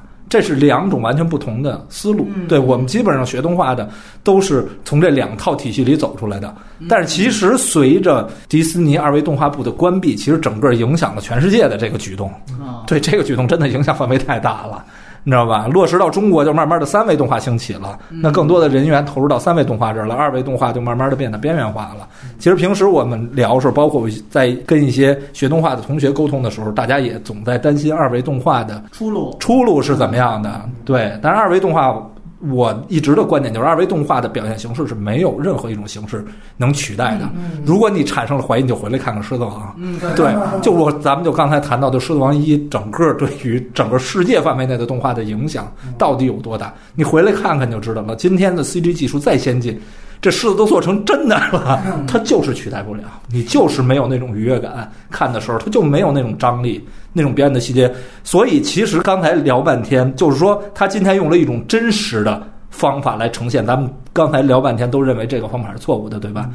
但是如果你要做成三维动画，就真的是对的吗？对吧？对对，也未必真的，它就属于那种表现形式，而那就是二维动画的纯粹的艺术表达形式。嗯，对，这就是狮子王整个的。对于我整个的一个影响吧。嗯，当时您看的时候还是学生时代，是这样吗？真正我们说聊到这部电影本身啊，你觉得给你的震撼主要是在哪儿？其实我觉得动画片它牛的地方就在于综合。你瞧它里头的那个人物设计，整个的那种表现，它既有原先动物的特征，它比如想往戏剧的角度去做，对对对，对吧？它人物设计的时候，整个那个眉眼之间那种构造，它是按照那种戏剧舞台上演员塑造的那种特征。去表达的，就比如咱们原先有就有人问我啊，就是说动画角色为什么眼睛都那么大？两方面原因，其实，在《狮子王》里就做了很好的解答。第一是它传递表情的时候更清楚，因为它有很多儿童观众嘛，对吧？你这人是怒啊，是笑啊，他这个表情一下就能出来了。第二点就是更有张力跟力量感。其实包括咱们去看《埃及王子》啊，你看他其实把人那个比例、五官比例是调整过的。一方面他更像当年的埃及人，第二方面他也考虑了表情动画所传递情绪时候的准确度跟力度，是不是我本身故事我想到的那个程度？就我想做一个非常戏剧感冲突特别强的故事，那你的人物五官一定要放开，就跟咱们挑话剧演员一定要五官长得比较开是一个道理的。对，所以他一定是几方面打通。而《狮子王》这部片子，其实给我带来的震撼就在于这个。咱们要深入的分析啊，其实这里头也有问题，你知道吧？但是就在这一一点一点一滴，就是每一个段落里头某一瞬间的时候，让你感觉就是无懈可击的。对，它就是极致，就是你没有感觉找到说，哎呀，这儿明显做次了。但是二就很明显了啊，二觉得全篇都在崩啊。看动画片有一词叫作画崩坏啊，就二从头从头崩到尾，你知道吗？但是一无懈可击，一你拿他的原画，如果你看他的线稿，绝对都是艺术品级别的。反正《狮子王》在我这儿应该一直都是迪士尼的动画第一。其实对我最影响最大的是，它让我。真正意识到日本动漫之外还有这样的一个动画电影这样一个概念。我因为我们是看《青龙珠》这种日本日本漫画长大的。你小时候不看米老鼠是吗？我不信。不一样，电影层面这个角度，当你懂事之后，中学或者年纪大了以后，包括比如说你开始意识到人物命运或者是情感，或者是就是一个电影能够传达给你这个东西的时候，就是在动画这个层面，《狮子王》是无可取代的。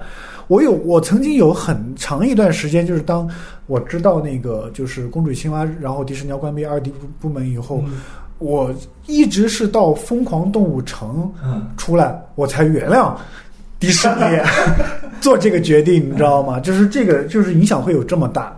然后基本上，而且我是在二零一二年的时候，这个《狮子王》就是它是重新修复，然后做三 D 版。对对对对对，北影节还放了啊。对对，我我是在上影节看的，我在上影节看的。当时我是觉得，我操，这个，当时我就觉得。二 D 转三 D，它的效果也是那么完美，因为它的那个色彩重新做了修复。但是你在影院去听那个歌，看那个歌舞场景，去感受那样的一个故事，那个是动画片给我带给的一个非常非常深刻的印象。还有就是歌舞这一块，它的原声带我也是买过的。这些歌到一个什么程度呢？就是你很少有动画片，我我能倒背如流的，所以你会想象得到，就是你在看这个真实版的时候，就是你你的情感完全是空的。所以我发了条微。微博嘛，我就说你从电影院出来以后，然后你戴个耳机，然后你把原来的那个原版的电原声带，你再重新听一遍，你在脑子里面再过一遍原来的那个二 D 版的那个动画那个场面，那个那个感觉都比看现在的这种真实版要要更有感觉一点。在这之后，迪士尼再也没有二 D 作品能超越《狮子王》。是呀，就在我对吧有有有有一个是有一个泰山，哦，对，在从动画技巧上来说，泰山。也是带有碾压效果的，其实就跟今天看这个真实版，不管它内容上怎么样，但是它技术让所有在中国搞技术人，反正大家都服了，肯定是仰视的。这个就是当年看到《狮子王》跟《泰山》这样的作品，画二维动画的人，那就贵了，你知道吧？就是我操，真服了。那么大师，我操，拿过来都是我们临摹，因为我们知道有一些动画啊，就哪怕是它主体的呈现效果也是以二维的形式呈现的，但是它还是会借用一些 CG 的东西和一些三 D。建模来辅助，是是是是，呃，那个很早了，就是那个《美女与野兽》里面就有那个那个就是舞会那个场景，就是三 D 建模呀，很多很多，对对对。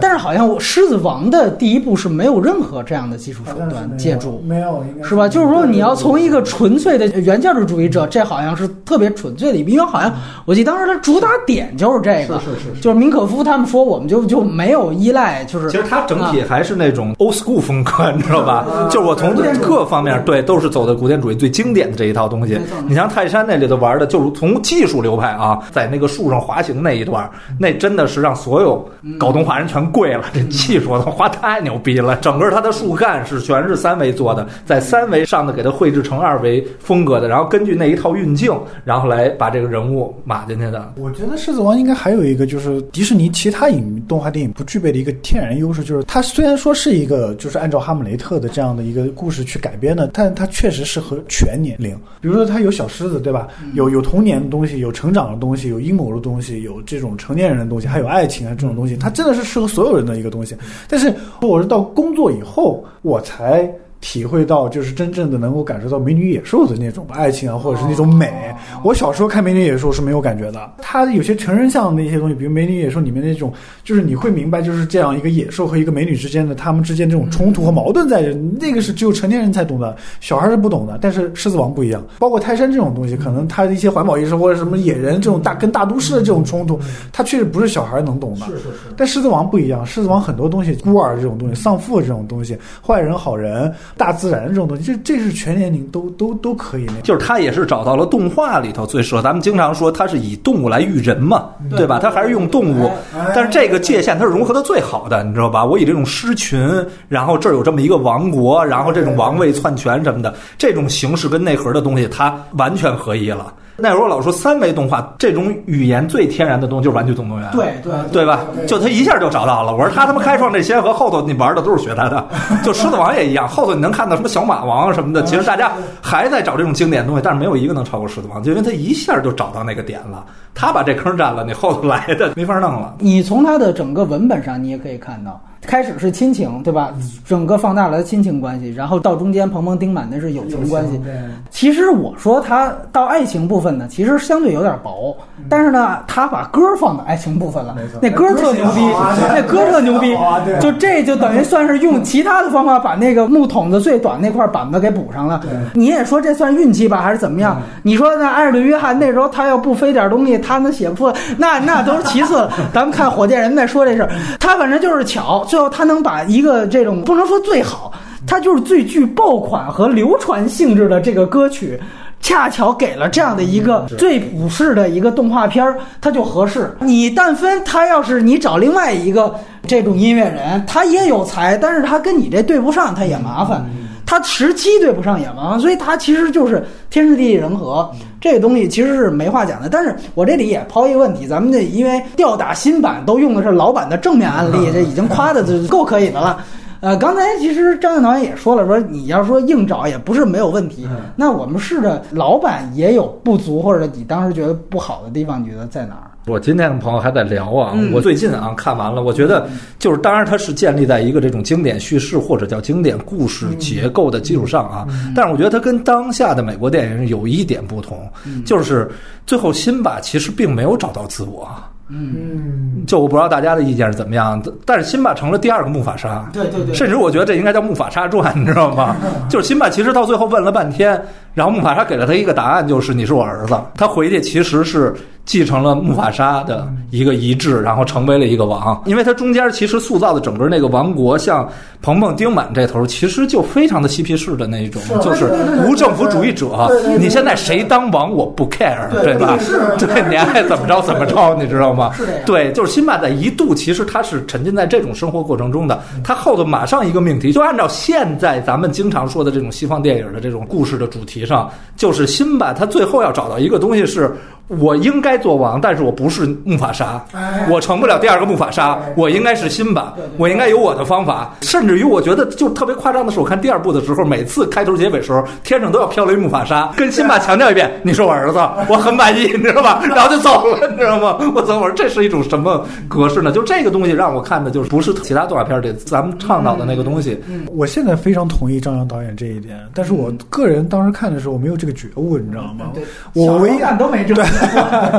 我唯一我唯一觉得可能觉得这个结尾不够不够过瘾，刀疤之死不太过瘾，你知道吗？就是包括最后这场大戏，就是就最后复仇的这个这个过程，就是太 happy ending 了，就太太太家庭化了，他没有复仇的那个过程在。没错，没错。对，就所以这个东西我是觉得有点短。包括他跟他母亲，包括娜娜这个角色这种衍生，也是缺乏一点这种铺垫或者这样。所以你说啊，你说按照你这个思路，这就很好。你再回去看新版。他都想补，你说那的你觉得不满意吧？人 加了才二十分钟戏，你们还骂，对吧？还有你说那个最后大战，对吧？他把大战给延长了，他都是想过的，但是就是这问题，就是他这个是一个怎么拍都会错的，因为你把这段想了，你原来的完整性你肯定打破了，你加了女主角的太多的因素进去，你把原来的闭合的。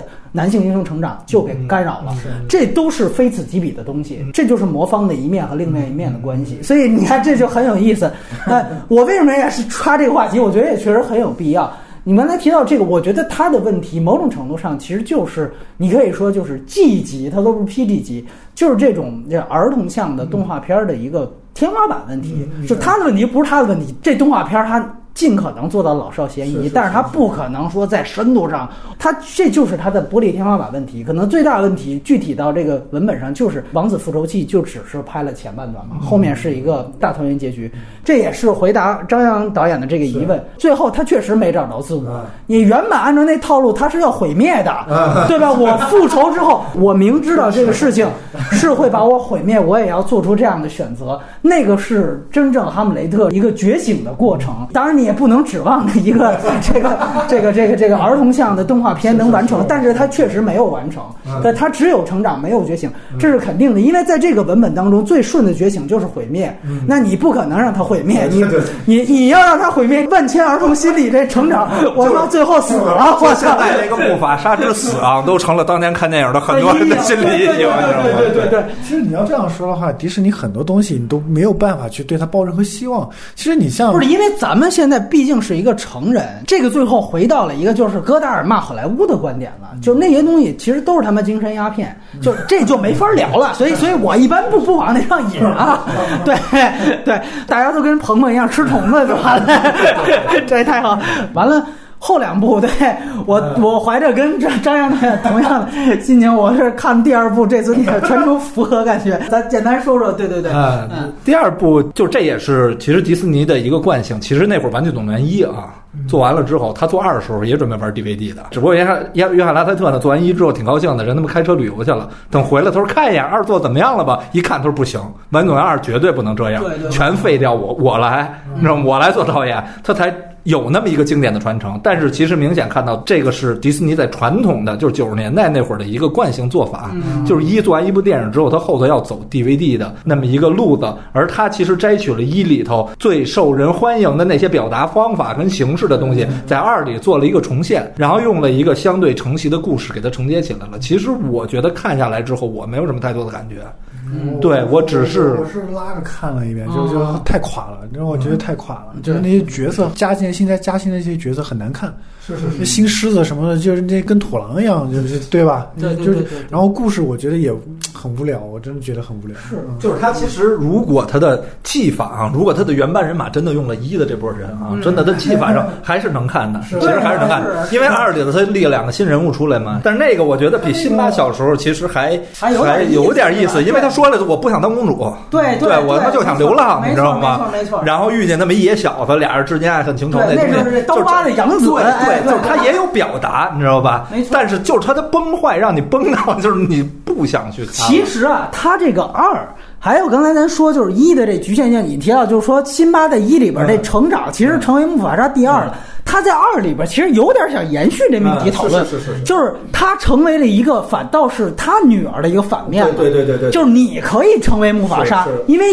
可能这是你们都是男的吧？因为你是完成了一个男性的英雄成长，但我是一女性啊，是。你不能还按照你爸原来训你的方法，对。再再按照我这路子。而且他这里头，他闺女有一句词儿甩给辛巴的，说你不是木法沙，你知道吗？就是后头甩了他一句，你知道吗？弄得辛巴特别没话说，站在那儿愣在那儿了，你知道吗？对，所以他是有讨论的，但是整个故事没有想清楚，你知道吧？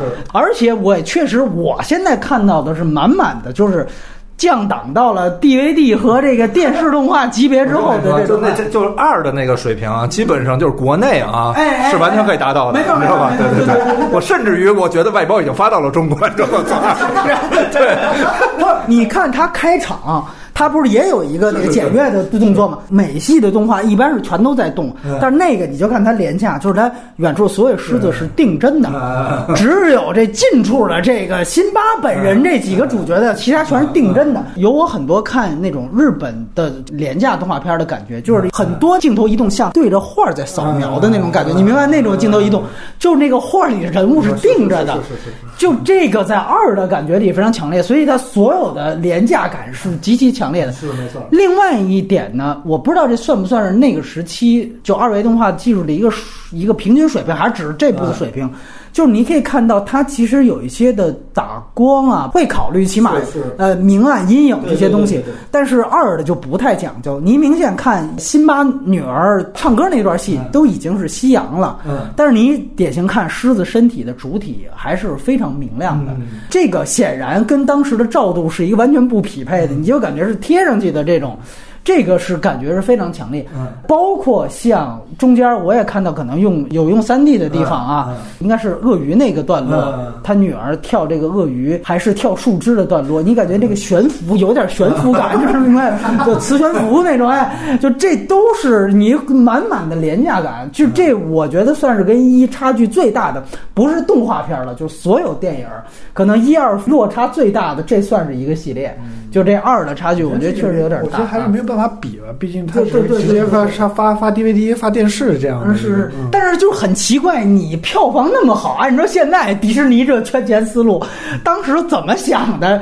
这个片子不好好做，对啊投。入肯定不成比例啊。你当时是全球票房冠军，你按照现在的思路，肯定第二部咱们只能那会儿没有宇宙概念，那会儿就一部是一部，你知道吗？知道过几年就没了，我得弄新的。其实那时候还还相对良性，我觉得那个想法。哎哎哎他应该他应该那些主要的那些原班就是画师应该去做别的那个项目去了。所以，所以这很悲哀。现在这部《新狮子王》的烂是烂在了他们太有圈钱意识。当年那部二的烂是烂在太没有圈钱意识了。美国对它其实这样，它分的特别清，就我的一线团队干什么，二线团队干什么，三线团队干什么，他接受那个质量。就如果我决定了它是 DVD 做，我接受那个质量级别，因为那就是属于 DVD 的，这个东西特别清楚因。为因为而且呢，我觉得就是虽然那个一啊，在当时中国大陆上映了，但是那时候中国院线和这票房大家都懂的啊，翻唱片元年嘛，九四年是元年，咱们九五年引进的，大部分的中国观众其实都是在 DVD 上看的，有一也是，包括您也是吧，都是在碟上或者后来电脑上看的。看了很多中文配音版的。对对对，所以这就造成一问题，就是大家要都在碟上看的。我买的就是一三部曲，你知道吧？都跟碟上看，操这二这，我操真滑了呀！我对对对操，造型啊，怎么？碟滑了是吧？小孩儿应该看不出区别，小孩儿应该肯定看不出是区别。是是是是，就怕现在去补去，对对对，这是是一问题。对，这里我还要再说一个二呢，他这配乐还是汉斯季默，嗯，当然那时候汉斯季默也不算啥名家了啊。二还是他的配乐特别牛逼。现在大家仔细听，应该就是呃辛巴女儿出逃的那个段落，它的主题音乐非常非常像后来最烂大街的《加勒比海盗》的主题音乐。啊，《加勒比海盗》虽然那个一的署名不是他本人，但是大家都把它算汉斯季默团队的作品嘛，非常像，大家可以去听一下。所以这就是我们经常吐槽汉斯季默人，就是他老是就自我抄袭啊，就 老是一段拿来用。但是我觉得这可能好处就是在于，因为二是走 DVD 的，他没成爆款，所以后来发现，哎呦，我那段写的不错，我 他妈可惜了，我到那个海盗那儿，哎我用完，你看看，这一下就成名段了。所以这这算是大家如果有兴趣去补二，我觉得这这可以留心一下他那汉斯季默的配乐，这是二，我觉得唯一的贡献啊。三其实不叫三，它准确叫这个就是呃，对，叫叫一又二分之一，哎，叫一又二分之一。啊，《彭彭迪满历险记》，当然也有人说这是非常明显的这炒冷饭，就把一的时间线用另外一个视角来做。对，那个我觉得是一个小品型的东西吧。其实我、我印象不是特别深了，我大概也是看了一下。对，我觉得整个风格都有点偏《冰河世纪》了，就是它已经完全偏离了原先《狮子王》那个东西。它其实就是一个维持热度的那么一个延续吧。对，但是它其实创作角度很有意思哎，就是它带你跳出来了，对就没沿着二结束的故事又讲什么辛巴的闺女又生一孩子，先把当爷爷，他没讲这故事，你知道吗？就是要没完了这事儿，你知道吧？就他跳出来了那就是《。星战后传》对，他就跳出来了，跳到了一个这这种人气也非常高，彭彭丁满一直是大家看《狮子王》久久念怀的这么一个人气角色，跳到他们的视点上来讲一讲他们的故事，对我觉得是比较有趣的一个东西。对，那个呢，我觉得啊，这可能不是第一个啊，但是他跟后期很多美国做动画思路一样，就是你看，比如那小黄人儿，是是是原来我在那个，哎，对，原来叫卑鄙的我，神偷奶爸，哎，说神偷奶爸其实原来是史蒂夫卡瑞尔配音的那那那神偷。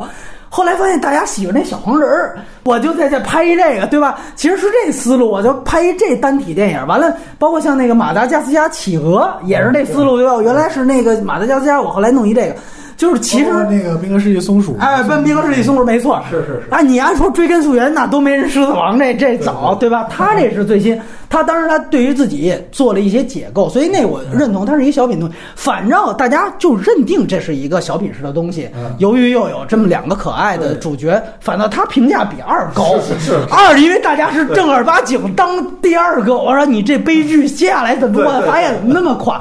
三，因为大家反倒就是一又二分之一，大家反倒带一个比较轻松的心态，它就有点像你按照现在皮斯操作，就有点像我有一个长篇，完我弄一短篇，比如说弄一瓦力，我我专门找那拍了一扫地机器人的时候的，就那种是吧？它有点像那种做法，就是贴片短片的性质，所以这我觉得反倒你现在看比较轻松，但是它也不能当严肃的去看，他做一些自我解构，比如说最经典就是丁满把鹏鹏像那个狒狒举小辛巴一样，也给举在那个呃荣耀十上面，哎，就他做了一些这种解构的东西。后面这两部这种东西，这种 DVD 中，它其实很小，应该是它衍生品当中很小的这样一部分，对吧？它可能还包括主题乐园啊，包括什么玩偶啊这种这种东西，它都包含在里面。所以我可能也觉得他们这思路，觉得就后两部赚的钱太少了。咱们这新狮子王无论如何，咱们攒一部给他把这本儿给赚回来。对我还是觉得就特别像后来周星驰，就觉得我原来费劲巴拉拍一《大话西游》，结果发现这大陆根本没人卖，香港也扑了，我的就到后来过了好多年，你们觉得那特牛逼，不行，我后边我得玩命把这钱给赚回来。其实就有点这思路，但是那个时期呢，你也再找不回来了，后边赚的钱大家又觉得你诚意欠奉。总之就是有这么一个时间差，这是一个一种 IP 的时差吧，你可以最终总结为。然后呢，就是咱们来说说这个动改真的这个系列，主要就来说这个。奇幻森林，奇幻森林呢，其实它是根据原来的那个，呃，人家英文名都没没变啊，就但咱们原来翻译叫《丛林之书》，对吧？也也叫小泰山，是吧？它是毛克利那么一个，也是一个毛孩儿的一个角色，哎，根据那个的也是动画。直接改成了这么一个 CG 的呃真人版，呃某种意义上的真人版吧。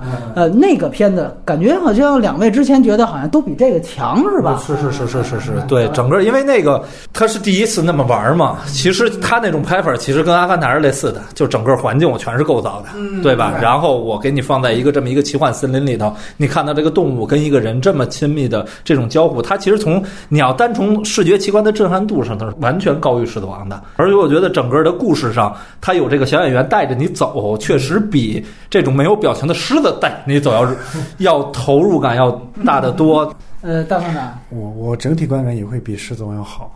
哦就是主要是一开头就说了，因为它那个动物都是有表情的，嗯它嘴型都能对得上的，嗯所以你你会感觉像是在看一个童话，但但？但但是咱就不比这新狮子王了，你你你就放在一个比如说就这种呃特效电影，或者说咱们嗯这个动改真的这种维度，我记得我当时看的时候，我我还是给了个及格分的，我给了个六分那那那因为也就那么回事儿是吧？对对，但是说实话，我看着还是还算比较新鲜，因为当时看了很多幕后故事嘛，就是没有任何外景，就是一个纯的一个棚拍的这样的一个全新创造的一个这种这种真动物的这样的一个东西，你会感觉就是，呃，这个技术去拍一个类似以后这种技术会应用到类似这种童话故事上或者一个奇幻故事上，还是能行得通的，你知道吗？故事本身你没有办法带入进去，就是就是因为太简单，太太太太幼稚了，也很奇怪是里面有一些形象，比如说那个大红毛猩猩，它是那个就是那个谁配的音乐，克里斯托弗对对，克说着说着就突然开始唱了，你知道吗？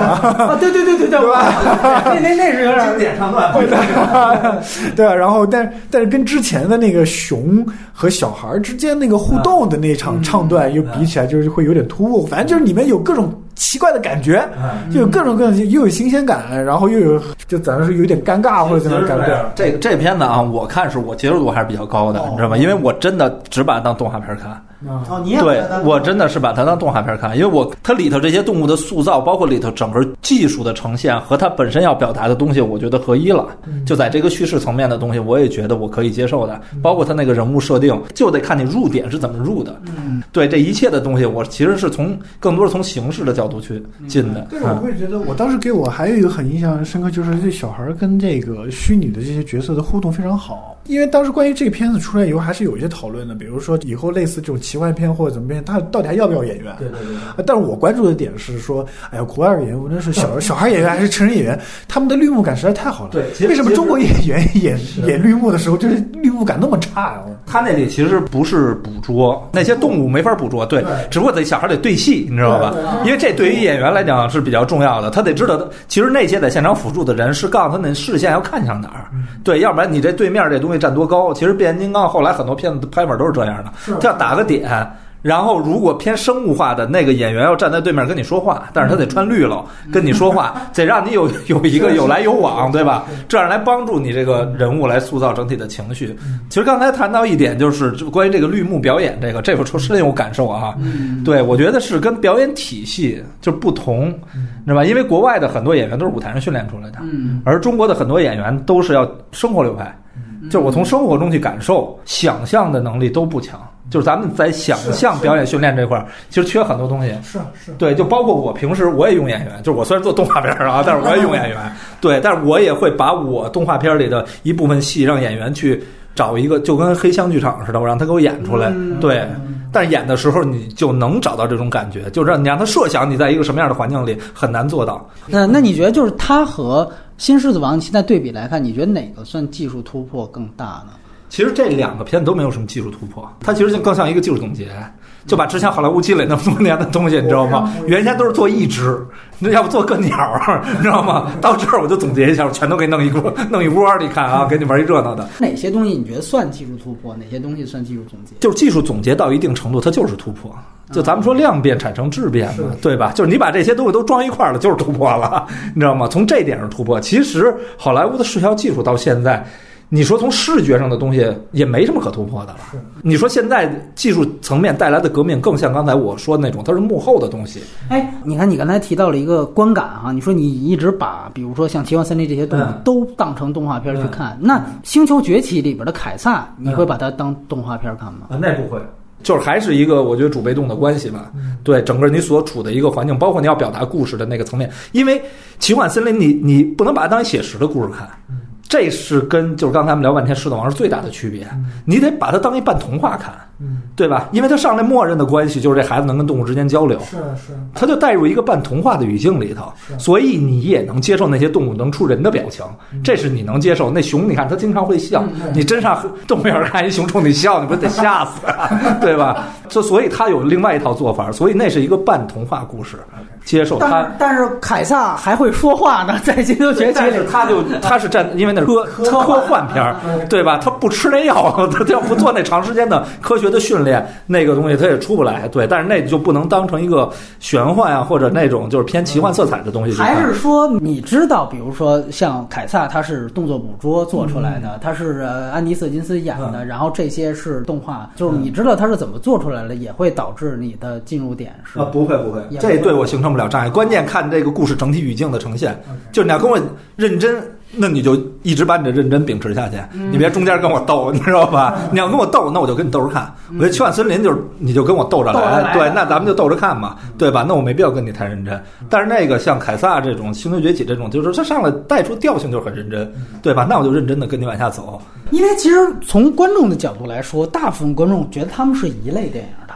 你跟我讲《奇幻森林》本质上是动画片儿，观众会还是归到视效视效大片儿？对对对，啊而且你像奥斯卡视效奖，《奇幻森林》拿了，凯撒就是《精灵崛起》也入围了。嗯就是他们从视效上来讲，本来就是归了一个奖项说的。对视效上，它其实奖项的评判，它更多是你技术的应用嘛，对对对对吧？你到达那个高度了，观众当然理解起来，他没必要专业，他也没必要分类。嗯但但是作为导演，就是换一种，我还是换一种技术，我就一种表达，我得找到最适合我表达那个技术。它每种语境下所存在的游戏规则全都是不一样的。作为创作者，我们肯定得研究这个，要不然就会出现像《狮子王》这样尴尬的情况就出哎现了。，那你觉得像《奇幻森林》这这一批啊，和嗯比如说呃《星球崛起》那一批嗯动作捕捉，你觉得这里如果有技术成熟应用的这样的成熟度的话，嗯你觉得现在哪一方成更成熟一些呢？星球崛起更成熟啊星球就就就动作你对你整体还得叙述的环境，还得是咱们熟悉的环境里头，你得局部去运用这种特效，而帮助完成你这种故事。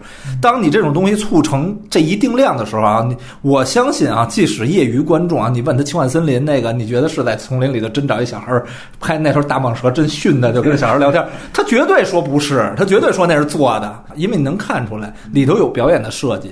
因为它还是一个半童话故事，在它的语境下，他必须用那种方式在表达，所以它里头还有它很多意象化，包括浪漫的东西在里头。所以你觉得就是，即便是同一个导演，我不知道你们的印象，就是说，其实，在《奇幻森林》里边儿，他其实还不是像《新狮子王》一样完全追求就完全的拟真感和真实感，对对对。他还保留了一定，就我故意不要那么真，是是但是在《真狮子王》里就我们直奔真实去了，是吧对对对？这可能也是导致了我觉了得迷住这个本身这个导演的就在于这一点，他觉得我按照奇幻森林那套路啊，再在狮子王玩一下就对了。但是我相信他一定到了某一个阶段，他发现不对了，那些狮子不能那么丰富的表情，不能像奇幻森林一样。干一下，我相信技术团队也是按照奇幻森林给他那么呈现的，但是他发现这一弄不对了，感觉这是可能看他觉得可能看上去会比较假，是是是，他觉得我要真一点，真一点，OK，就越删越少，越删越少，最后就变成嘎巴嘴儿了，在那儿，你知道吗？行，然后呢，这个咱们就来说说其他的一些这个动改帧。呃，大家看过的、没看过的都可以想想。刚才其实提到爱丽丝，其实按说如果按照迪士尼系统去算，还真是爱丽丝。当时是一零年，二零一零年，你可以算，就是二零零八年是漫威宇宙第一部，它这动改真是一零年就是第一部，它这个也是一个很好的契机。当时票房是那个时候过十亿的电影还很少，它就过十亿了美金啊。我们当时说是搭了《阿凡达一》的一个顺风车，它主打了三 D 视效。那时候我操，《阿凡达》刚完了，大家都觉得什么时候看二？你《阿凡达二》得等的天荒地老，但是赶紧出了一个同级别的，就把这宣传成同对宣传成同级别，再加上也是名导演，所以就去看。包括中国票房，当时你说这故事，当时怎么可能？但是居然卖了三个多亿，那个时候市场相当了不起了，这个成绩，这赚钱的路数，哎，不比漫威那那少，哎，我这还容易，还不用找写新新剧本，就从那儿开始，完了，一直到后来大家提呃提到的《奇幻森林》啊，这都算是后后来的了。中间还有一部应该是《沉睡魔咒》，那《沉睡魔咒》算是比较成功的，最成功的，到目前为止票房最高的是《美女与野兽》，就是屈臣氏演的那一部，北美本土人破六亿了，还是非常牛逼。对，詹姆斯·弗朗哥演的那个《魔镜仙踪》吗？你说的是魔镜仙踪对，《魔镜仙踪》也是，对对对对对，那个是应该是绿野仙踪的一个一个一个翻版，一个翻版。对，完了再加上最近咱们谈到这些啊，小飞象、阿拉丁，嗯，就对大家就是觉得其中哪一部让你觉得印象最深刻？其实我们注意到啊，这里边你要去盘点，不乏一些大家熟知的导演，比如说像蒂姆·伯顿，啊呃，蒂姆·伯顿拍了俩，除了 爱丽丝，还有这个小飞象，哎哎对。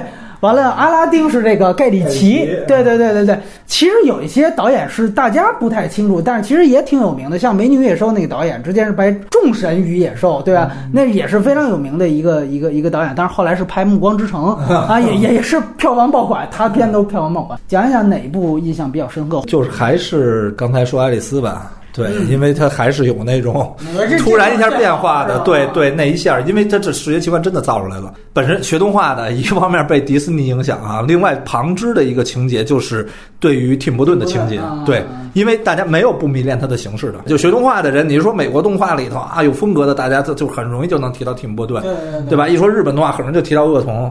然后蒂姆·伯顿这个，所以在爱丽丝里头能看他玩的非常的，把他能玩的东西都飞起来了。而且我相信第一次改的时候，迪士尼应该没给他太多的限制。对，还是他自己玩的东西还是比较嗨的。对你到小飞象那儿就完了，我觉得你知道吗？我看完小飞象我就骂街了，开始你知道吗？哦就没了，你知道吧？就唯一也就是在他那个整个那个游乐园那个塑造那儿啊，还有一些人物的整个那个状态跟风格那儿，还有点蒂姆·伯顿的影子，剩下东西就全崩了。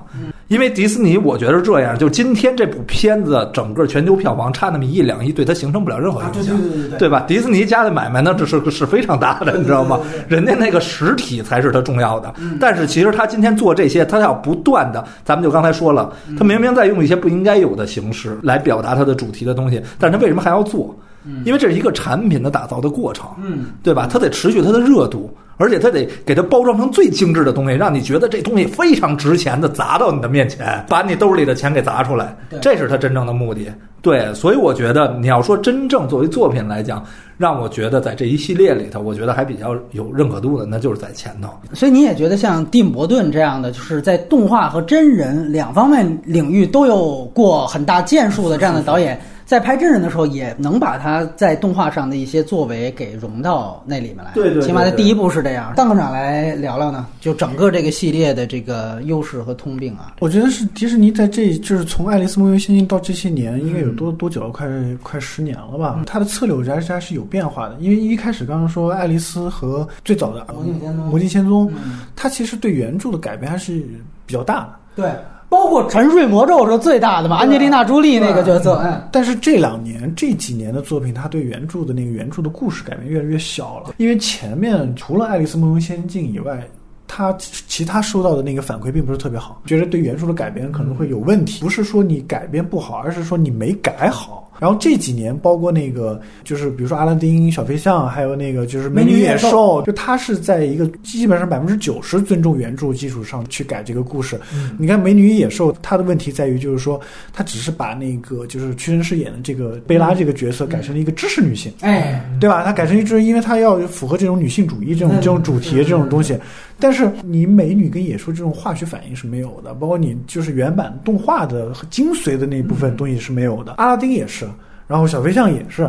迪士尼又面对一个问题：当你很大一个程度去遵持原著的时候，观众一般都会记得是动画版的那些最经典的部分。真人版的东西，你除了视觉上，你在故事内核上是完全抓不到观众的。迪士尼这几年真人改编所遇到一个最大的一个问题，就是它它到底怎么样去把原版的这个故事跟现代的技术，就跟我们刚刚说艺术和技术这种结合的点，它没找到。但是问题在于优势在哪儿呢？优势其实还在于赚钱，但这个东西你没有办法拒绝它，因为它原来的 IP 实在是太经典了，这种故事实在是太经典了。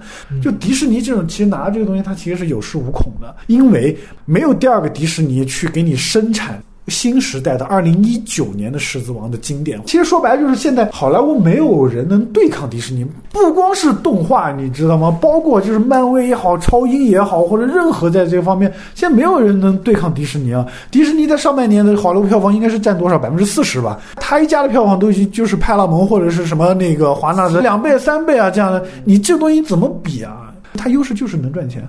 其实你说的这点是非常重要，就是我们原来在节目里经常谈到的一个观点：每一代观众他在从小长到大，他在接受新鲜事物的时候，他需要看到的，比如都是从一点零看起的。你不可能上来就就让他看艺术片，你让他看什么解构式的西部片，你都得从是正邪分明的，先先是这个坏人跟好人打架，最后好人战胜坏人，都是先到这个套路来，然后慢慢走。那每一代或者每一个时代，其实都需要这种基础性的这种娱乐产品的出现。你莎士比亚在他那个时代，他也是一个就是老少咸宜的，它不是一个曲高和寡的。那么莎士比亚的东西到了上个世纪，那是由迪士尼通过一个狮子的形式把它演绎出来了。我们可以让这个精神内核不变，但是你的形式。外在的包装一定要换。现在我觉得整个这个动改真这个宇宙呢，其实是一种创作的懒惰。嗯，这个懒惰是根本就不改，我改的就是一个把动画变成真人的这样的一个介质改变。商业的算计了。对对对对对对对对对。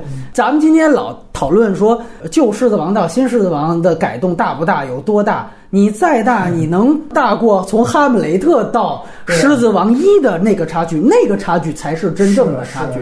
那个差距你可以叫学习，那个叫传承。你现在这差距叫自我抄袭，这就是区别。所以我觉得它更多是一种创作惰性。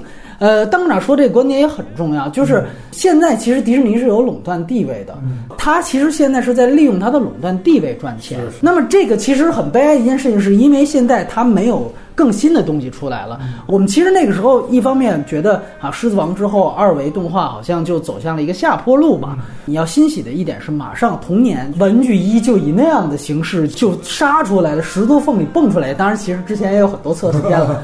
但是观众面前是这样一感觉，就马上进入一个新的时代。就我们现在其实缺少的就是，如果你不希望新狮子王占领市场，那应该有新的、更多像当年。冲击老狮子王一样的新的其他的一个玩具总动员一出来，把这个市场革新掉。迪士尼现在有恃无恐到什么程度？一年出三部这样的动改真的。对他一年三部漫威加一年三部，他当年他妈玩大了是星战外传嘛？他当时也想星战半年一部啊。具体他这个宇宙吧，我我再聊一点。其实我感觉他完成度比较高的其实是阿拉丁，但是那个跟。张导说的蒂姆·伯顿没有自己风格一样，那个片子里边盖里奇也没有了，他就完全是一个工匠。我觉得那算是他这么多年适应这个大制片厂体系啊，只说好听了，就被大制片厂体系操的次数多了之后，现在接客的经验，在这一部当中有了一个集集大成，就这一部他活儿是真好。真的是这就是练出来练出来了，对对对，就前面的什么不亚瑟王什么的，你说他有这个自己个人的东西，但他不成熟。这一步真成熟了，都是接客心态了，没有真情实感的不出来，你知道吧？都是接客，但是这个活儿已经是相当牛逼了。所以这个其实是一个挺蛮拧的事儿。其实大家还忽略一，就是这中间有一部《灰姑娘》，《灰姑娘》的导演肯尼·布拉纳是现在正统的沙翁剧的继承人。我反倒觉得。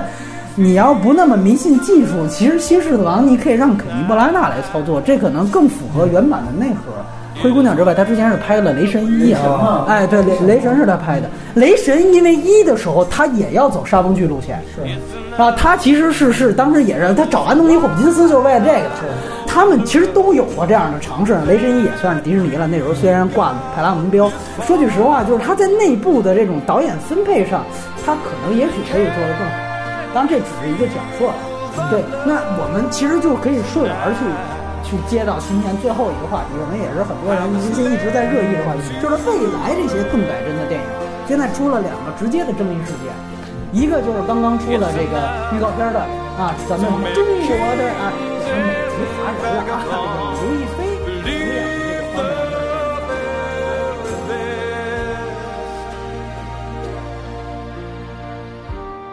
It's enough to make kings and vagabonds believe.